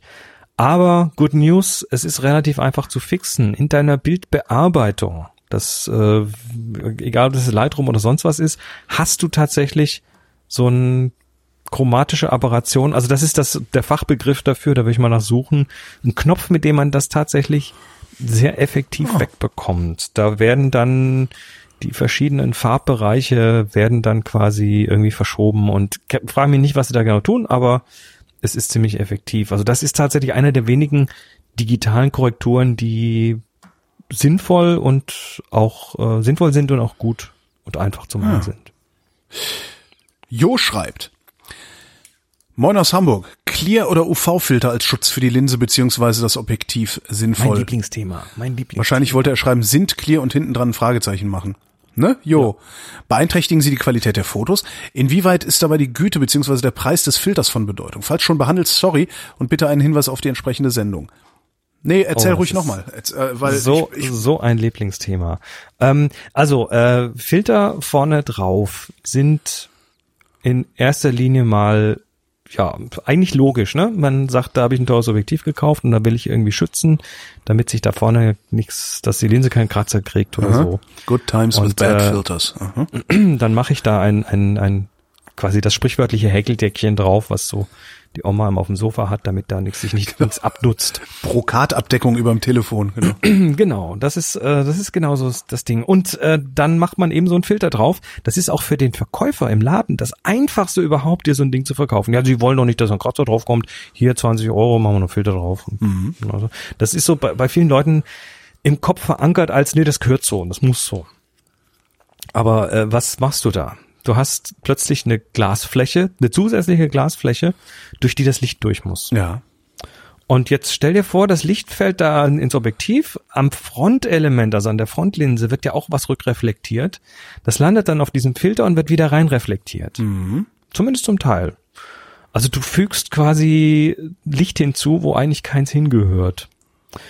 Und da, da gibt es jetzt verschiedene Ansätze. Also ähm, der erste Ansatz für mich ist, ich benutze keine Filter. Zumindest nicht als Schutz, sondern ich habe eine äh, ein, ein Streulichtblende vorne drauf, Aha. die dann eben auch als Schutz dient, wenn die Linse mal irgendwo dagegen dengelt oder ja. so. Das ist einfach ein mechanischer Schutz, hat auch für den Kontrast noch einen sinnvollen, äh, eine sinnvolle Anwendung, aber generell ist das für mich erstmal so ein Schutz, damit, also mechanischer Schutz. Das ist das eine. Das andere, wenn ich tatsächlich so einen Filter brauchen sollte, also wenn ich es schützen muss, was weiß ich, weil ich jetzt gerade äh, fliegende Funken beim Flexen ja. fotografiere und will da, dass ganz sicher nichts drankommt, äh, dann ist das tatsächlich, ja, dann, dann nehme ich einen Filter, der auch tatsächlich ein bisschen besser ist. Also der nicht nur aus Glas besteht, sondern der mehrfach vergütet ist. Das ist also eine Entspiegelung damit wenig von dem Filter zurück und in die falschen Richtungen reflektiert wird. Jeder Brillenträger kennt das, ja. Genau, also du willst, du willst einen mehrfach vergüteten äh, Filter. Äh, ich habe mal äh, dir einen Link geschickt zu Ja. einem Blog von lensrentals.com, die verleihen Objektive und haben da immer auch so Filter drauf. Und die haben sich mal den 50 Filter übereinander geschraubt. Naja, die haben sich den Spaß gemacht und einfach mal billige und teure Filter verglichen und haben natürlich auch gesagt, okay, und jetzt schrauben wir mal 50 vorne aufeinander und gucken mal. Aber wenn du mal runterscrollst in dem Artikel, Ja. das letzte, wo dieser Text steht, dieses crylike.com irgendwie, da haben sie jetzt also dreimal äh, getestet. Einmal haben sie fünf, also erstmal oben ohne Filter fotografiert, dann haben sie fünf aufeinander gestapelt, die gut sind. Auch da sieht man schon einen deutlichen Qualitätsverlust. Und dann haben sie fünf billige übereinander gestapelt. Und da sieht man dann nicht nur einen Kontrastverlust, sondern auch noch einen Schärfeverlust. Ja. Also, ich sag mal, wenn überhaupt, dann wirklich nur hochqualitatives Zeug. Das ist dann aber auch wieder teuer. Und dann ist die Frage, wie sinnvoll ist das? Ähm, weil was ist das Schlimmste, was passieren kann? Ein Kratzer, ne? Das ist Ja, so, aber den siehst du ja nicht. Also das, der ist ja so dicht an, also also Kratzer siehst du in den seltensten Fällen auf außer wenn. Licht von der Seite kommt, ne? Dann könntest du möglicherweise so einen leichten Flair bekommen, aber ich habe ich hab jahrelang mit einem Objektiv mit Kratzer gearbeitet, ohne Ja. Probleme. Die Fliegengeschichte Also auch- hast du ja auch schon mehrfach erzählt. Genau, Also auch professionell gearbeitet. Das ist die eine Geschichte und äh, die andere ist natürlich, äh, Objektiv kann dir irgendwie vorne, was weiß ich, dagegen dengeln und was ver zerspringen, die Frontlinse. Da hilft dir aber kein Filter. Die Filter zerspringen vor als allererstes. Okay. Und wenn die zerspringen, dann äh, haben die Scherben und dann kratzen die dir vorne ins Objektiv. Also das ist potenziell eher sogar kontraproduktiv. Und ja, also ich sag mal, äh, im Zweifel erstmal weglassen.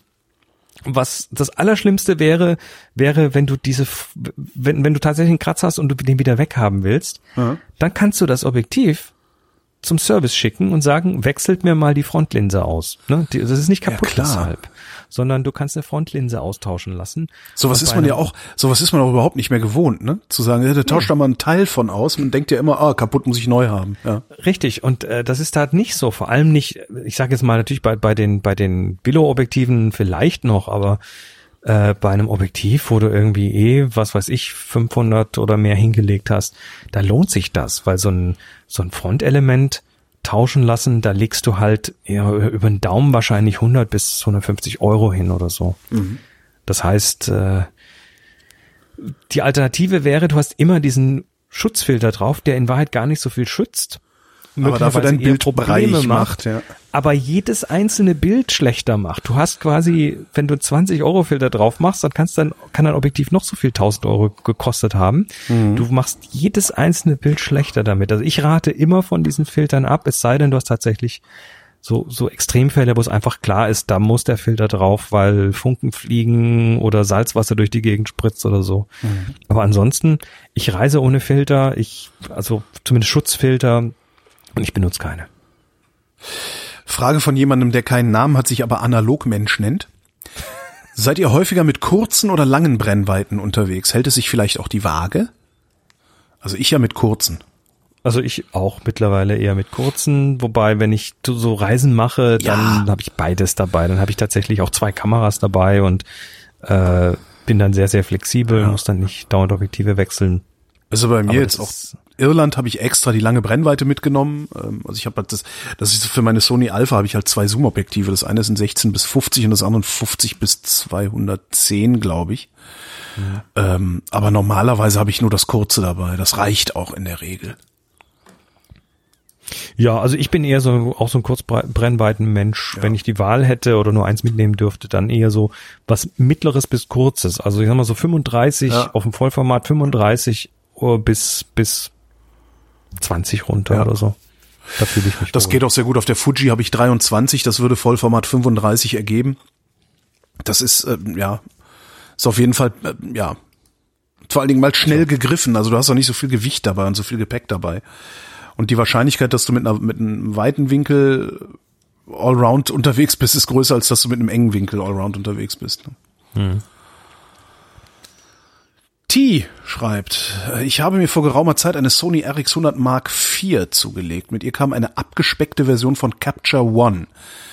Wenn ich nun RAW-Bilder von der Sony in Capture One bearbeite und exportiere, sind die Farben völlig ausgewaschen und der Kontrast flach. Ui. Mittlerweile weiß ich, dass es am Farbprofil liegt, finde aber keins, das dem der Kamera ähnelt. Wie kommt es, dass die mitgelieferte Software nicht mit den Farben der Kamera umgehen kann? Muss ich auf RAW verzichten, wenn ich die richtigen Farben behalten will? Ja, okay, das ist, das ist das, was vielen passiert, wenn sie zum ersten Mal RAW schießen. Wenn du, sagen wir mal, die, die Kamera auspackst, dann steht die auf JPEG, dann steht dann Farbprofil in der Kamera, ist dann eingestellt, das ist meistens irgendwie auf knackig gestellt und dann hast du Bilder, die quasi von der Kamera bearbeitet werden, die werden ja mit schönen Kontrasten, mhm. angezogener Farbsättigung, die knallen und das fühlt sich gut an. Und jetzt äh, gehst du zum ersten Mal nach RAW. Und was passiert? RAW ist ähm, erstmal sehr, sehr kontrastarm. Das, die Bilder kommen sehr flach daher. Mhm. Ja, und dann ist das tatsächlich natürlich erstmal so ein bisschen enttäuschend, ne? wenn du es gewöhnt bist, dass eine Kamera für dich quasi die komplette Bearbeitung macht. Ähm, und jetzt bist du quasi gefordert, das äh, ja was mit dem Bild zu machen. Also ein RAW-Bild musst du bearbeiten. Ein RAW-Bild ist ein, ein Negativ, das musst ja. du bearbeiten. Das kannst du nicht einfach so nehmen, exportieren, fertig. Manchmal hat man Glück, aber ich glaube, das hatte ich einmal. ja, ähm, aber es ist tatsächlich so. Du musst zumindest mit den Kontrasten und mit den Farben mhm. spielen. Ähm, Im einfachsten Falle einfach mal Kontrastregler nach rechts ziehen. Und zwar relativ deutlich, je nach Software. Äh, das Capture One kann das vermutlich deshalb nicht, weil die Sony RX100 ja, äh, und Capture One, das sind zwar unterschiedliche Firmen. Sony hat den Jungs von Capture One äh, nicht erzählt, was sie da genau tun in der Kamera. Das müssen die sich irgendwie zusammenreimen. Und äh, wenn die entsprechende Farbprofile mitliefern, ne, die dann quasi so eine Bearbeitung machen für dich Aha. in Capture One, dann sind das nicht unbedingt die gleichen Farbprofile, die auch die Kamera kann. Das heißt, wenn du das, was da aus dem JPEG rauskommt, haben willst, 100 Prozent, dann wirst du mit dem JPEG arbeiten müssen. Früher war es einfacher, ne? Als noch alles analog war, da gab es keine so eine proprietären Bearbeitungs- und Verarbeitungsmethoden. Ja, doch, ja, nein. Äh, da, da kam dann der Negativfilm zu Zive oder so, ne? Oder du hast beim, ja. beim Drogeriemarkt um die Ecke abgegeben und dann geht er ins Labor und im Labor also erstmal ist in dem Film relativ viel Bearbeitung schon drin. Der Film hat ein ja, der spricht eine Sprache von den Farben und vom Kontrast her. Und dann hat das Labor irgendwann, weiß nicht wann das genau war, aber irgendwann haben die auch auf digital umgestellt. Das heißt, die Bilder werden nicht mehr so optisch auf ein Fotopapier mhm. ausbelichtet, sondern die werden erstmal digitalisiert, farbkorrigiert und dann wird das per Laserbelichtung auf so ein, so ein äh, Fotopapier ausbelichtet. Das oh. heißt, da ist nochmal so ein Korrekturschritt drin, der da in der Regel automatisch passiert und der auch so guckt, dass halt möglichst die Farben knallen und die Kontraste richtig knackig sind. Und da hast du relativ wenig Einfluss, aber es waren halt Bilder, die so ein bisschen angezogen waren. Und heute bist du mit den RAW-Bildern quasi derjenige, der, ja, der diese Laborarbeit machen ja. darf. Hast, hast unglaublich Möglichkeiten. Aber ist halt, ist halt so ist, wenn die Speisekarte 50 Positionen hat, ne? Ja, sitzt ja, halt auch dann ist scheiße, was, was esse ich denn Korrekt. jetzt? Ja. ja aber äh, macht macht ja nichts draus, das ist normal. Äh, ich bin ich bin mittlerweile längst an dem Punkt, wo ich sage, ja, Gott sei Dank habe ich da viele Möglichkeiten. Mhm. Ja, und, und manchmal schieße ich trotzdem JPEG, weil es manchmal trotzdem ausreicht. Ja, und wenn ich mir das angucke, also äh, Apple Fotos, also selbst, äh, ja, doch, Apple Fotos äh, ist gut genug da, da, da brauchst du auch nicht so ein dickes Lightroom dahinter, wo du dann wirklich jeden, jeden Furz mit bearbeiten kannst, sondern diese, die, die, die eingebaute, also zumindest wenn, ja. der, wenn der macOS benutzt, die eingebaute Software, die Bordmittel da sind gut genug, um schöne Fotos hinzu, hinzubraten. Also das ist, äh, ja, Lightroom ist geil, aber das muss man nicht. Das muss man sich auch nicht antun, weil es ist halt auch viel Arbeit. Und vor allen Dingen, wenn du es nicht regelmäßig benutzt, verlernst naja. du die Hälfte halt auch wieder. Ne? Wie gesagt, äh, äh, T schreibt ja, da käme, da wäre Capture One in einer abgespeckten Version mitgekommen. Das ist ja so ein Lightroom-Konkurrent, das Aha. geht in eine ähnliche Richtung. Aber auch das ist so ein Tool, was, ich weiß, ich kenne jetzt diese abgespeckte Version nicht, aber ich vermute mal, dass das auch schon, äh, dass es eigentlich völlig ausreicht, aber man muss halt tatsächlich was tun. Also ja. Tipp ist, wenn du mit RAW zum ersten Mal so bisschen, bisschen, äh, wenn du vom RAW ein bisschen enttäuscht bist, weil es zu flau ist, zieh mal den Kontrastregler nach rechts und guck, was passiert. Money schreibt, äh, wie meine Frage. Gibt es für euch eine Grenze zwischen Kunst und Dokumentation in der Fotografie? Was macht ein Bild für den Betrachter wertvoll und was ist nur ein simples Geknipse-Ergebnis? Das ist, das ist die, Eile, also, die, die Frage nach der eierlegenden Wollmilchsau. Naja, was, was ein Foto für mich wertvoll macht, bestimme ich und zwar in dem Moment, wo ich sehe. Ich glaube, das lässt Genau. sich, das lässt sich, glaube ich, nicht verallgemeinern. Und Kunst ist es dann, wenn Ah, Kunst ist es dann, Definiere Kunst. äh, Kunst ist das, was auf mich wirkt. Kunst ist Ah, das, okay. Kunst ist das, was nicht aus der Natur kommt und auf mich wirkt. Das heißt, Okay. äh, ähm, Kunst, ein, ein Foto betrachte ich als Kunst, wenn es absichtlich entstanden ist, wenn es gewollt wurde, wenn, wenn es äh, einen Aufwand gegeben hat, das Foto herzustellen. Ja? Man Ray, ja, der seine, der, der seine Models arrangiert hat, der, ne, das kennt man ja dieses mit dem, mit den, mit den äh, Glasperlen, die aussehen wie, wie, wie Tränen, dieses äh, Ja, ja. Bild. Das ist Kunst für mich, weil das ist äh, durchgehend von vorne bis hinten ein, ein geplantes Werk sozusagen. Ja, so, aber gu- und das hat dann auch eine Wirkung auf mich. Und das hat's witzigerweise immer, wenn ein Foto Kunst, wenn ich ein Foto als Kunst betrachte. Aber Aber du, aber du definierst, was Kunst ist. ich definiere, Moment. was Kunst ist. Niemand sonst, ja. Immer Ähm. schon. Also ich, Kunst ist das, was auf mich wirkt.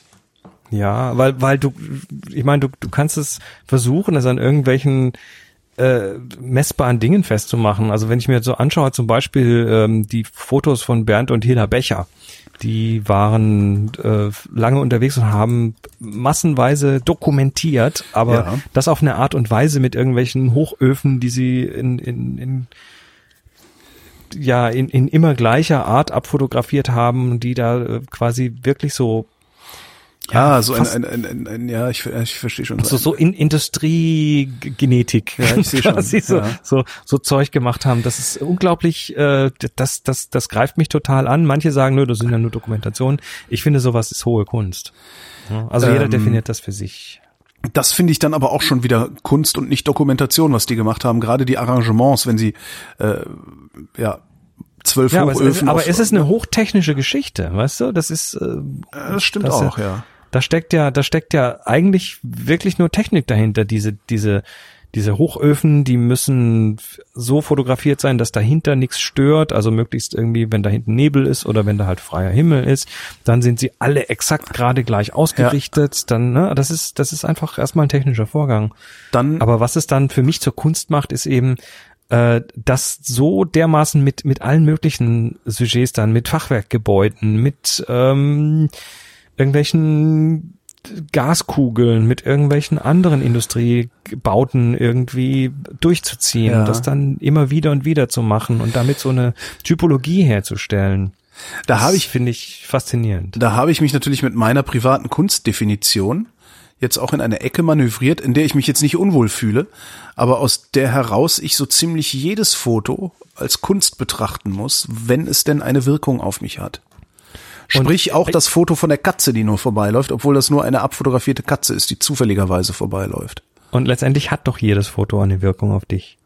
Nee, viele auch nicht. Bei vielen denke ich einfach nur, ah ja, es ist ein Gegenstand ab, abgelichtet, Ja, aber das ist dessen eine vorhanden. Wirkung. Ja, aber das meine ich nicht mit Wirkung, sondern ich meine schon mit eine, Wirkung dieses, ähm, oh. eine, eine, nennen wir es mal eine unerhörte Wirkung. Also eine, Okay. ja, das, das mich bewegt. Und so, da läuft eine Katze vorbei, das ist halt, ah, da ist eine Katze vorbeigelaufen. Das nehme ich zur Kenntnis. Das ist also so eine, so eine Sachlichkeit. Ähm, ja. Ich habe zum Beispiel ein sehr schönes Foto an der Wand hängen von einem Künstler, dessen Namen ich vergessen habe. Da- Tatsächlich, was auch schon krass ist, weil ich das sogar in der Galerie gekauft habe und ich habe seinen Namen vergessen. ähm, der hat in äh, Sao Paulo in der U-Bahn-Station und hier in Berlin am Alexanderplatz in der U-Bahn-Station 24 Stunden lang äh, Videoaufnahmen gemacht und hat dann Fotostreifen gemacht. Ich fotografiere das irgendwann mal ab und schicke dir mal den, das, das ab, abgefoto.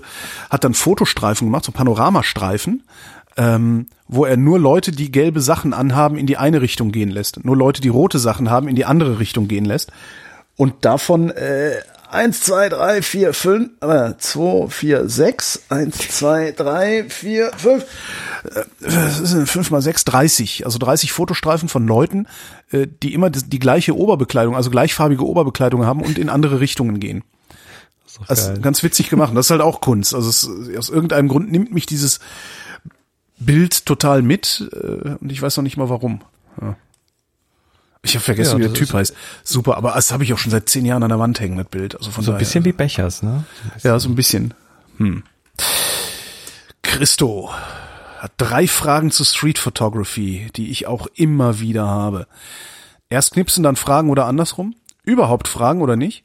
Was macht ihr lieber? Rumlaufen und spontan knipsen oder lieber ein Motiv suchen und warten, bis jemand reinläuft? Ich Ja. mache keine Streetfotografie, weil ich ständig an diesen drei Fragen scheitere. Tatsächlich. Ich habe die Kamera, aber ich denke mir, jetzt machst du mal, jetzt guckst du mal, jetzt läufst du mal rum, jetzt machst du mal Personen, jetzt machst du mal Straßenecken und so.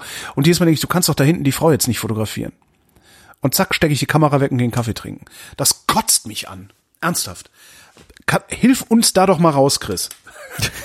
Danke für die Last auf meinen Schultern.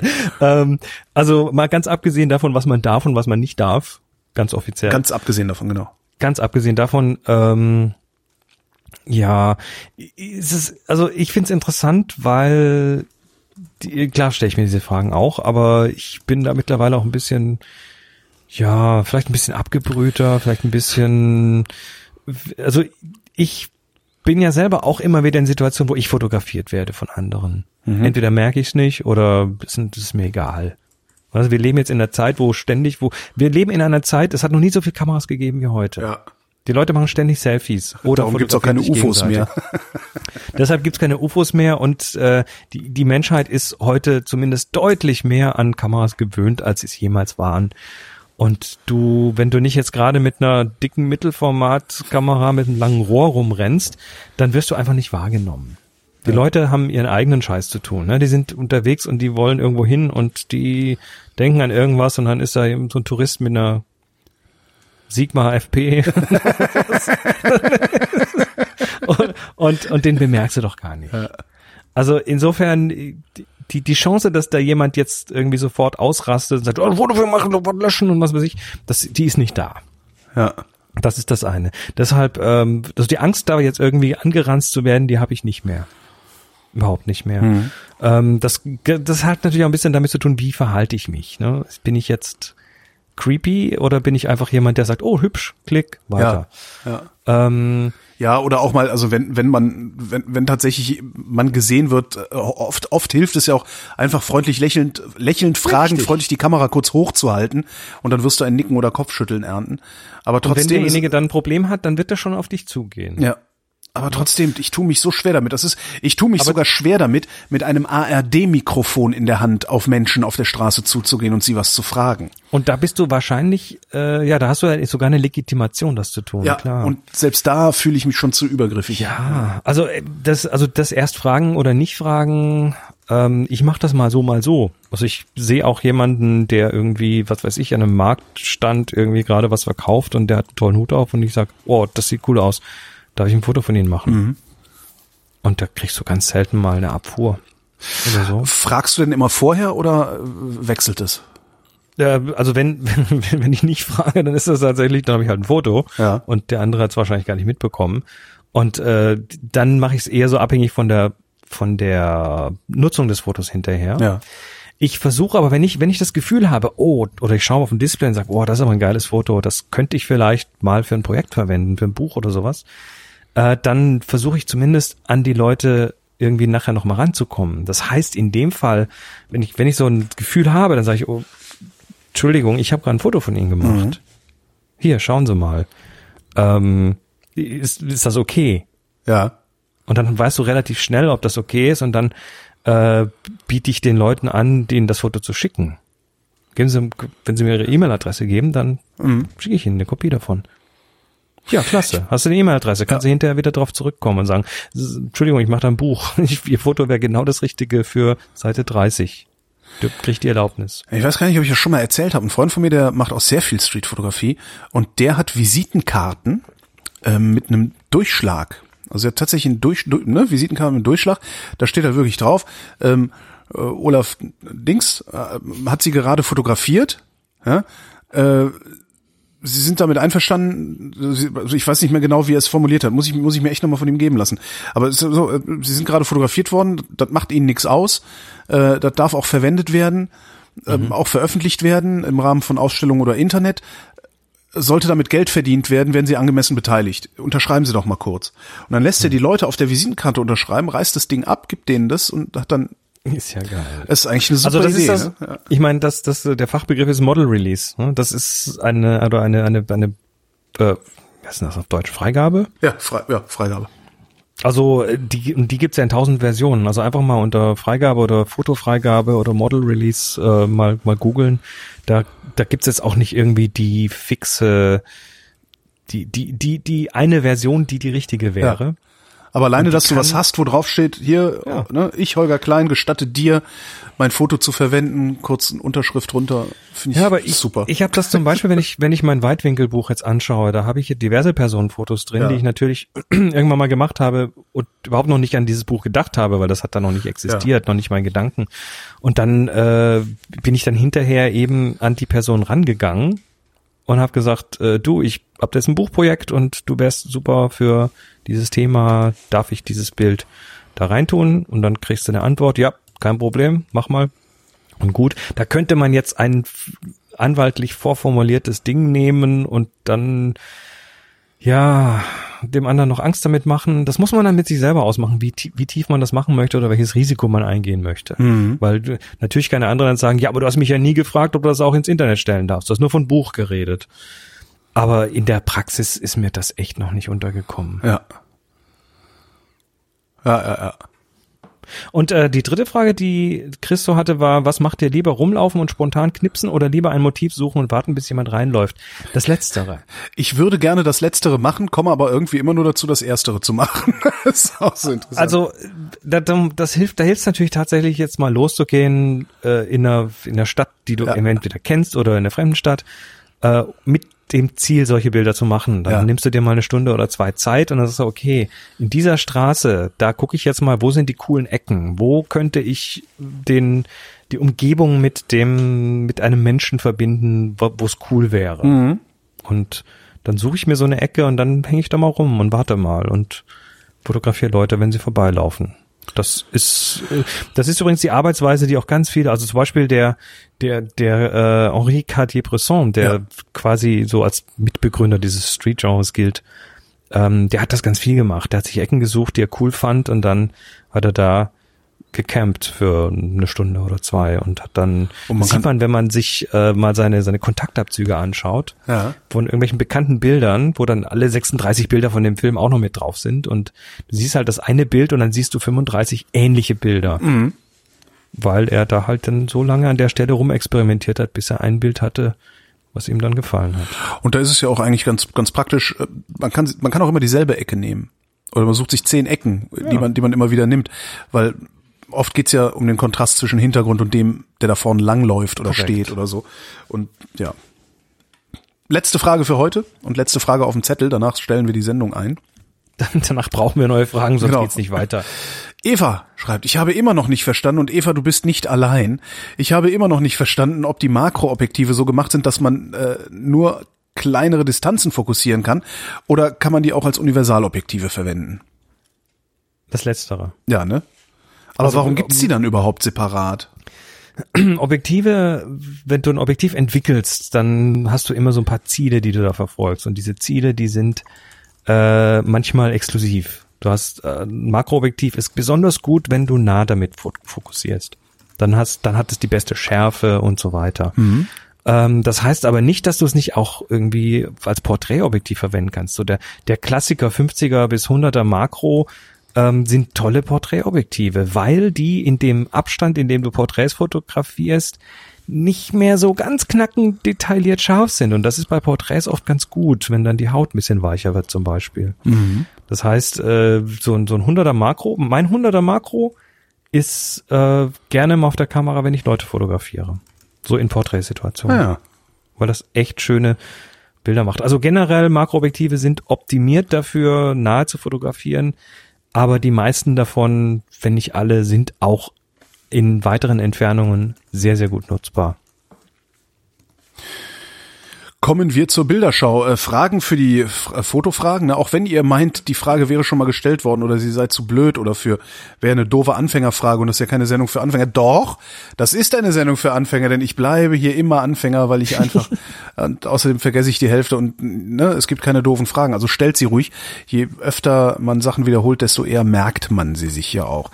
Den Link zum Fragenformular findet ihr auf vrind.de in den Shownotes zur Sendung. Und jetzt kommt die Bilderschau.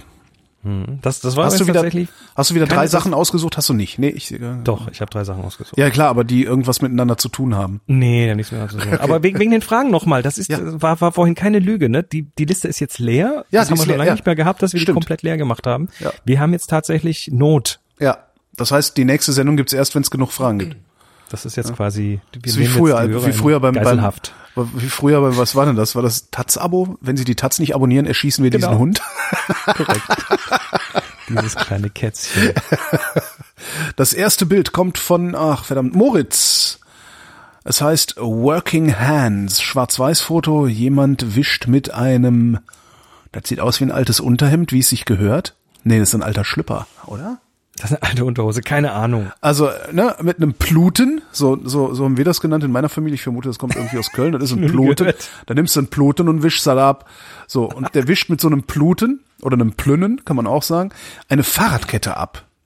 Sieht sehr geil aus. Und schöne, Ja, schöne Schiefentärfe. Es ist schön. Also ich, und das Ganze noch schwarz-weiß. Ja. Ähm, ich, ich mag das Bild ganz gerne, weil also es, es zeigt eine Handlung und damit auch gleich Hände, die diese Handlung begehen, also Mhm. das Abwischen einer Fahrradkette. Es hat relativ, also die Schärfe ist relativ äh, dünn, das heißt, die Schärfenwurst ist ganz flach, ist eine dünne Scheibe. Und damit wird eigentlich alles erstmal so ein bisschen, ja, man, man erkennt schon relativ schnell, oh, das ist ein Fahrrad, weil da sind die Speichen rechts. Dann sieht man die Hände, ähm, so ein bisschen auch noch Dreck unter den Nägeln, also hat jemand auch tatsächlich gearbeitet. Dann äh, diese, diesen, wie sagst du, Pluten, Im Fluten. der, der, also der, der Lappen, mit dem das irgendwie abgewischt wird. Und das ist tatsächlich irgendwie ein Kleidungsstück. Und dann, dann ist mir erst klar geworden, oh, das ist ja die Kette, oder? Und das ist das Fett und so. Ja. Und ja, Hände erzählen Geschichten, Hände, die was tun, sowieso. Also das mag Ja. ich einfach. Übrigens, super. Ich habe, ähm, mein, mein, mein Fahrrad hat äh, Scheibenbremsen. Und stand halt, äh, ich hatte es tatsächlich geschafft, mein, mein Fahrrad über Winter draußen stehen zu lassen. Ne, Dann rostet die Ups. Kette so ein bisschen an. Ja, war, war, der Winter war ja mild hier bei uns.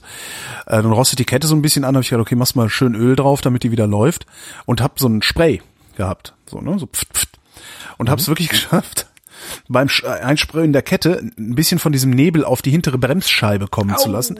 Genau, das kannst du nämlich vergessen. Da gehst du neue Klötze kaufen. Nur so als Tipp für alle, die das jetzt hören. Kauft euch nicht so ein Spray, sondern kauft euch einfach irgendwie was, ein Fläschchen, womit ihr das da drauf ölt oder halt mit so einem Lappen macht, wie das auf diesem Foto in der Vrind-Bilderschau zu sehen ist. Mit das, ja, das hat halt überhaupt nichts mehr gebremst. Das war halt so ein Glitsch durch. Und es gab keinen tödlichen Unfall, Gott Nein, das Dank. nicht. Also so, schon schon ätzend. Nächstes Foto, dessen Namen ich nicht weiß, weil ich die Liste weggeklickt habe. Äh, das nächste Foto ist von Gregor. Ja, 4x4. 4 by 4 Eins, zwei, drei, vier. Eins, zwei, drei, vier. Fünf. Das ist ja schon mal eine billige Propagandalüge. Es ist eine, die Fassade eines Hauses, ähm, sehr, Ja, Bau, Baujahr 62. ich würde eher sagen 58, aber ja. 58, also ja, irgendwie sowas, so neue. Heimat, ne? So, es sieht nach Westdeutschland aus, nicht nach Ostdeutschland. Woran machst du das fest? Äh, ich habe mal in so einem Haus gewohnt. ich habe in Frankfurt in so einem Haus gewohnt und das waren so, das ist so typisches, äh, typische neue Heimatbauten aus den 50er Jahren. Okay, also So was, sieht das was aus. mir, was mir gef also ich find's, ich find's schön das Bild. Was mir gefällt, das ist, ist total gerade gezogen. Ne, das ist also so so gerade geht's kaum. Äh, es ist ein Ausschnitt aus dem Haus. Man sieht also tatsächlich nur Fenster beziehungsweise so rechts vier Balkons und an den Fenstern das sind so ein hohes und ein breites und das sind so ein französischer Balkon, ne? so, ein- so ein Austritt gibt's da. So ein kleiner Austritt, genau. Und dann sind an den Fenstern überall so Vorhänge. Äh, das ist so ein bisschen so in der Zeit stecken geblieben, Ja. so gefühlt. Und und ich wüsste diese- wirklich gerne, ob das Ost oder West ist. Das wüsste ich wirklich gerne. Ich habe es sofort als Westdeutsch identifiziert. Ich hoffe auf einen entsprechenden Kommentar. Das würde mich wirklich in- interessieren. Also das ist, das piekt mich so an in meiner äh, wie nennt man das, in meiner nationalen Identität. das, also ja, wenn es Ostdeutschland ist, bin ich sehr verblüfft. Lass uns wissen. Ja. Also die Fenster sind mal irgendwann erneuert worden, das sieht man Ja. an den Rändern, das ist irgendwann mal rausgebrochen, neu reingemacht worden. Ähm, ja, das Einzige, was ich hier gerne hätte, ich meine, das ist so ein Suchbild, ne? Du gehst so durch und suchst nach der Katze im Fenster. Ja, genau. Gibt keine, gibt keine. Aber da so- unten stehen da Gartenzwerge in dem einen Fenster unten links? Oder was ist das? Nee, Pokale Das sind das, Das Pokalsammlung. sind so Pokale und auf einem Fenster steht ein Blumentopf. Manche von den Austrittbalkönchen da haben so ein so ein Blumenkasten, so klassischen Geranienkasten, Ja. wie sich das gehört. Jetzt Und suchst du wirklich nach der Maus, die Sepp Arnemann in, in Genau, sowas. Ich, ich suche jetzt irgendwie oder oder eine Person, die da hinter einem Fenster rausguckt und irgendwie sowas. Ich, ich suche noch so einen Fixpunkt, an den ich zurückkomme. Im Moment finde ich den nicht. Aber gerade das finde ich geil. aber das hat wieder, das hat so ein bisschen was von Becher, ne? So Super. lauter- ich würd, das, das würde ich mir sofort ausdrucken an die, also ich würde es mir sofort ausdrucken an die Wand hängen. ja, total. Total klasse. Das, das zeigt, das, das hat, das, das zeigt so einen gewissen Teil von Deutschland, ne? So gefühlt. Ja. Aber äh, ich, nur, nur welchen wissen wir noch nicht. das ist äh, nur welchen wissen wir nicht, ähm, welche Zeit, aber es ist es macht es macht mit mir, was ist Kunst. es berührt, schön. Also ich, das würde ich tatsächlich das in groß an der Wand sieht sehr geil aus. Weil es halt auch weil es halt auch in sich so, obwohl es ein Suchbild ist, ja, du suchst die Maus, ist es total unaufgeregt. Also es hat ja was Beruhigendes in seiner Symmetrie, ne? Äh, Es plätschert so vor sich hin das Bild. Das ist toll. Tja. Äh, das letzte ist von Hendrik, äh, Titel Fernbeziehung. Das ist ein Bild, das ich nicht verstehe. Was ist denn das? Was Hat bei mir auch ein bisschen gedauert. Das ist ein Bild, wo du erstmal, ja, ein Schwarz-Weiß-Bild, du siehst vorne eine Person von hinten, die ganz komische Klamotten anhat und einen seltsamen Hut auf hat. Ja. Äh, dann siehst du weiter hinten irgendwie eine, so, so, eine, so eine Kleiderpuppe, die da steht, Ja. so Rollen und äh, dann und Lichter. Und dann habe ich mir so Ist das ein Zirkus?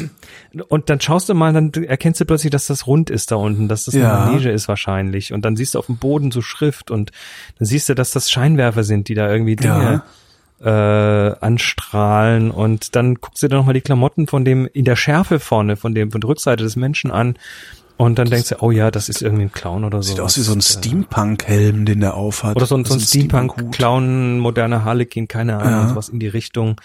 Ähm, das ganze Bild hat, hat sehr viel, ich sag mal, in Anführungszeichen visuellen Schmutz. Ja. Da hast du Un Unschärfen, dann hast du Lensflare, links der eine Scheinwerfer, der Dampf. reflektiert sich in der Linse, dann hast du Rauch, Dampf äh, rechts, dann hast du ja, wie gesagt, das Licht ist, es kommt ganz scharf von, äh, kommt dir entgegen. Das heißt, dieses Licht, was links ganz hell ist und, und Lensflare macht und so, so Linsenreflexion macht, das äh, strahlt dann auch den Menschen, ich vermute, wie gesagt, dass es ein Clown ist, irgendwie an. Dann siehst du bei dem also so eine harte Lichtkante, die äh, einfach nur so ein bisschen was definiert. Das Bild habe ich mir erarbeiten müssen. Aber und dann der Titel dazu Fernbeziehung, ne? Das ist also kannst du schon da irgendwie sehen, dass da wahrscheinlich irgend so eine Beziehungsgeschichte zwischen zwischen Steampunk Clown und lebloser kleiner Puppe stattfinden wird. Wenn man mal ein bisschen rechts-links klickt in diesem Flickr-Stream, dann sieht man, dass das irgendwie so ein, so ein Varieté-Gedöns ist. Ah, okay. So Dirk de Soleil oder so. Ja, ja, ja. Ja, sowas in die Dann Richtung. kommst du auch auf die Clowns, kommst du, ah, okay. Genau, also das ist, dürfte so in die Richtung gehen. Ähm, ja, das fand ich einfach so, weil weil es weil es halt tatsächlich Also erstmal so komplett wirr daherkommt. Ja, genau. Das kommt so wirr daher, aber dann baust du dir so eine Geschichte zusammen Ja. und dann wird's immer klarer. Und ja, ich habe das Bild, glaube ich, dann mittlerweile durchstiegen, weitgehend. Ja. Sehr Dass schön. der Typ so einen komischen Hut auf hat mit Ventilen und Rohren dran und so. Vielleicht macht das Geräusche. Vielleicht ist das ein kleiner Motor, der dann so rutte, rutte, rutte. Genau. Keine Ahnung. Das ist das einzige Mysterium. genau. Ich finde, ich finde es interessant, weil äh, wenn die, vor allem was die Lichter da machen, also die Lichter rechts, die zwei, die so, so sternförmige Strahlen haben. Ja. Ich glaube, dass die nicht von der Linse kommen, sondern dass diese Scheinwerfer das tun. Das sind Schein- und dass man das, also diese sternförmigen, strahlenförmigen Dinger, dass es keine Linsenreflexionen sind, sondern dass das tatsächlich die Scheinwerfer sind mit dem Nebel, der da noch ist, irgendwie Kunstnebel. Aber auf der linken Seite, da siehst du Das ist diese einfach- kreisförmigen ja, das großen ist voll in die Hose gegangen, das linke große Ding. Ja. Das ist Absicht. Ja, natürlich. Also Absicht. bei mir wäre das halt voll in die Hose. Ja. Weißt du, weißt du, interessant, ich habe äh, gerade, ähm, also ich muss, ich muss noch mal kurz auf Sigma zurückkommen. Schwein! Das ist, das ist keine Werbesendung, tut mir echt leid, wir kriegen hier keinen Cent dafür, aber äh, ich habe mir diese Ankündigung für die, F, für die FP angeschaut. Ja. Und im Rahmen der Ankündigung haben sie auch neue Objektive angekündigt. Der Sigma kennen wir erstmal ja hauptsächlich von Objektiven. Und äh, die haben jetzt auch tatsächlich eine Serie, das sind so Cine-Objektive, die also eher so für, für Filmemacher gedacht sind. Und zwar nennen die die Serie irgendwie Cine Classic. Und das sind Objektive, die den Look von alten Objektiven nach. So alte Ariflex oder so. so. Und zwar äh, haben die da teilweise äh, äh, mit Absicht, also eine Firma Sigma, die eigentlich dafür da ist, gute Objektive zu machen, machen tatsächlich jetzt eine Objektivserie ohne Vergütung. Ähm, Also, dass die einzelnen Linsen nicht entspiegelt sind, dass du ganz bewusst solche Reflexionen machst. ach, ich weiß ja nicht. Ich, Ist- ich, Ist dann so. lass das mal einfach so im Raum Ja. stehen. Ich, ich kann es auch noch nicht genau einordnen. Ja, das, weißt du, was, das, das erste Wort, was ich im Kopf habe, war artsy fartsy. Aber du, aber du siehst natürlich Filmemacher, die ganz bewusst Ja. solche Objektive suchen, die Ja. dann adaptieren und äh, da irgendwie lange brauchen, bis sie das Richtige gefunden haben, was genau diese Stimmung, diese Reflexion macht. Irgendwie gehören nämlich diese Lensflares da links gehören irgendwie dazu für mich. Ja. Ja, weil die siehst du, die siehst du auch, wenn du da sitzt. Weil du in, in, in solchen Situationen immer irgendwie sitzt, dass irgendein Scheinwerfer mal dich blöd blendet äh, und, und sowas. Also Das ist jetzt alles, was du auf dem Foto siehst, ist nicht ungewohnt für die Situation, in der du da bist, wo das, wo das Foto ist. Richtig. Ja. Also Dreck, Dreck im Bild, will ich damit nur sagen, ist vielleicht nicht, nicht immer das Schlimmste oder Schlechteste. Ganz im Gegenteil. Einreichungen zur Bilderschau gibt's ebenfalls einen Link auf vrind.de in den Shownotes. Und damit sind wir am Ende der Sendung. Sind wir ja. Mein lieber Chris, ich danke dir. Ich danke dir auch. Und euch danken wir wie immer für die Aufmerksamkeit.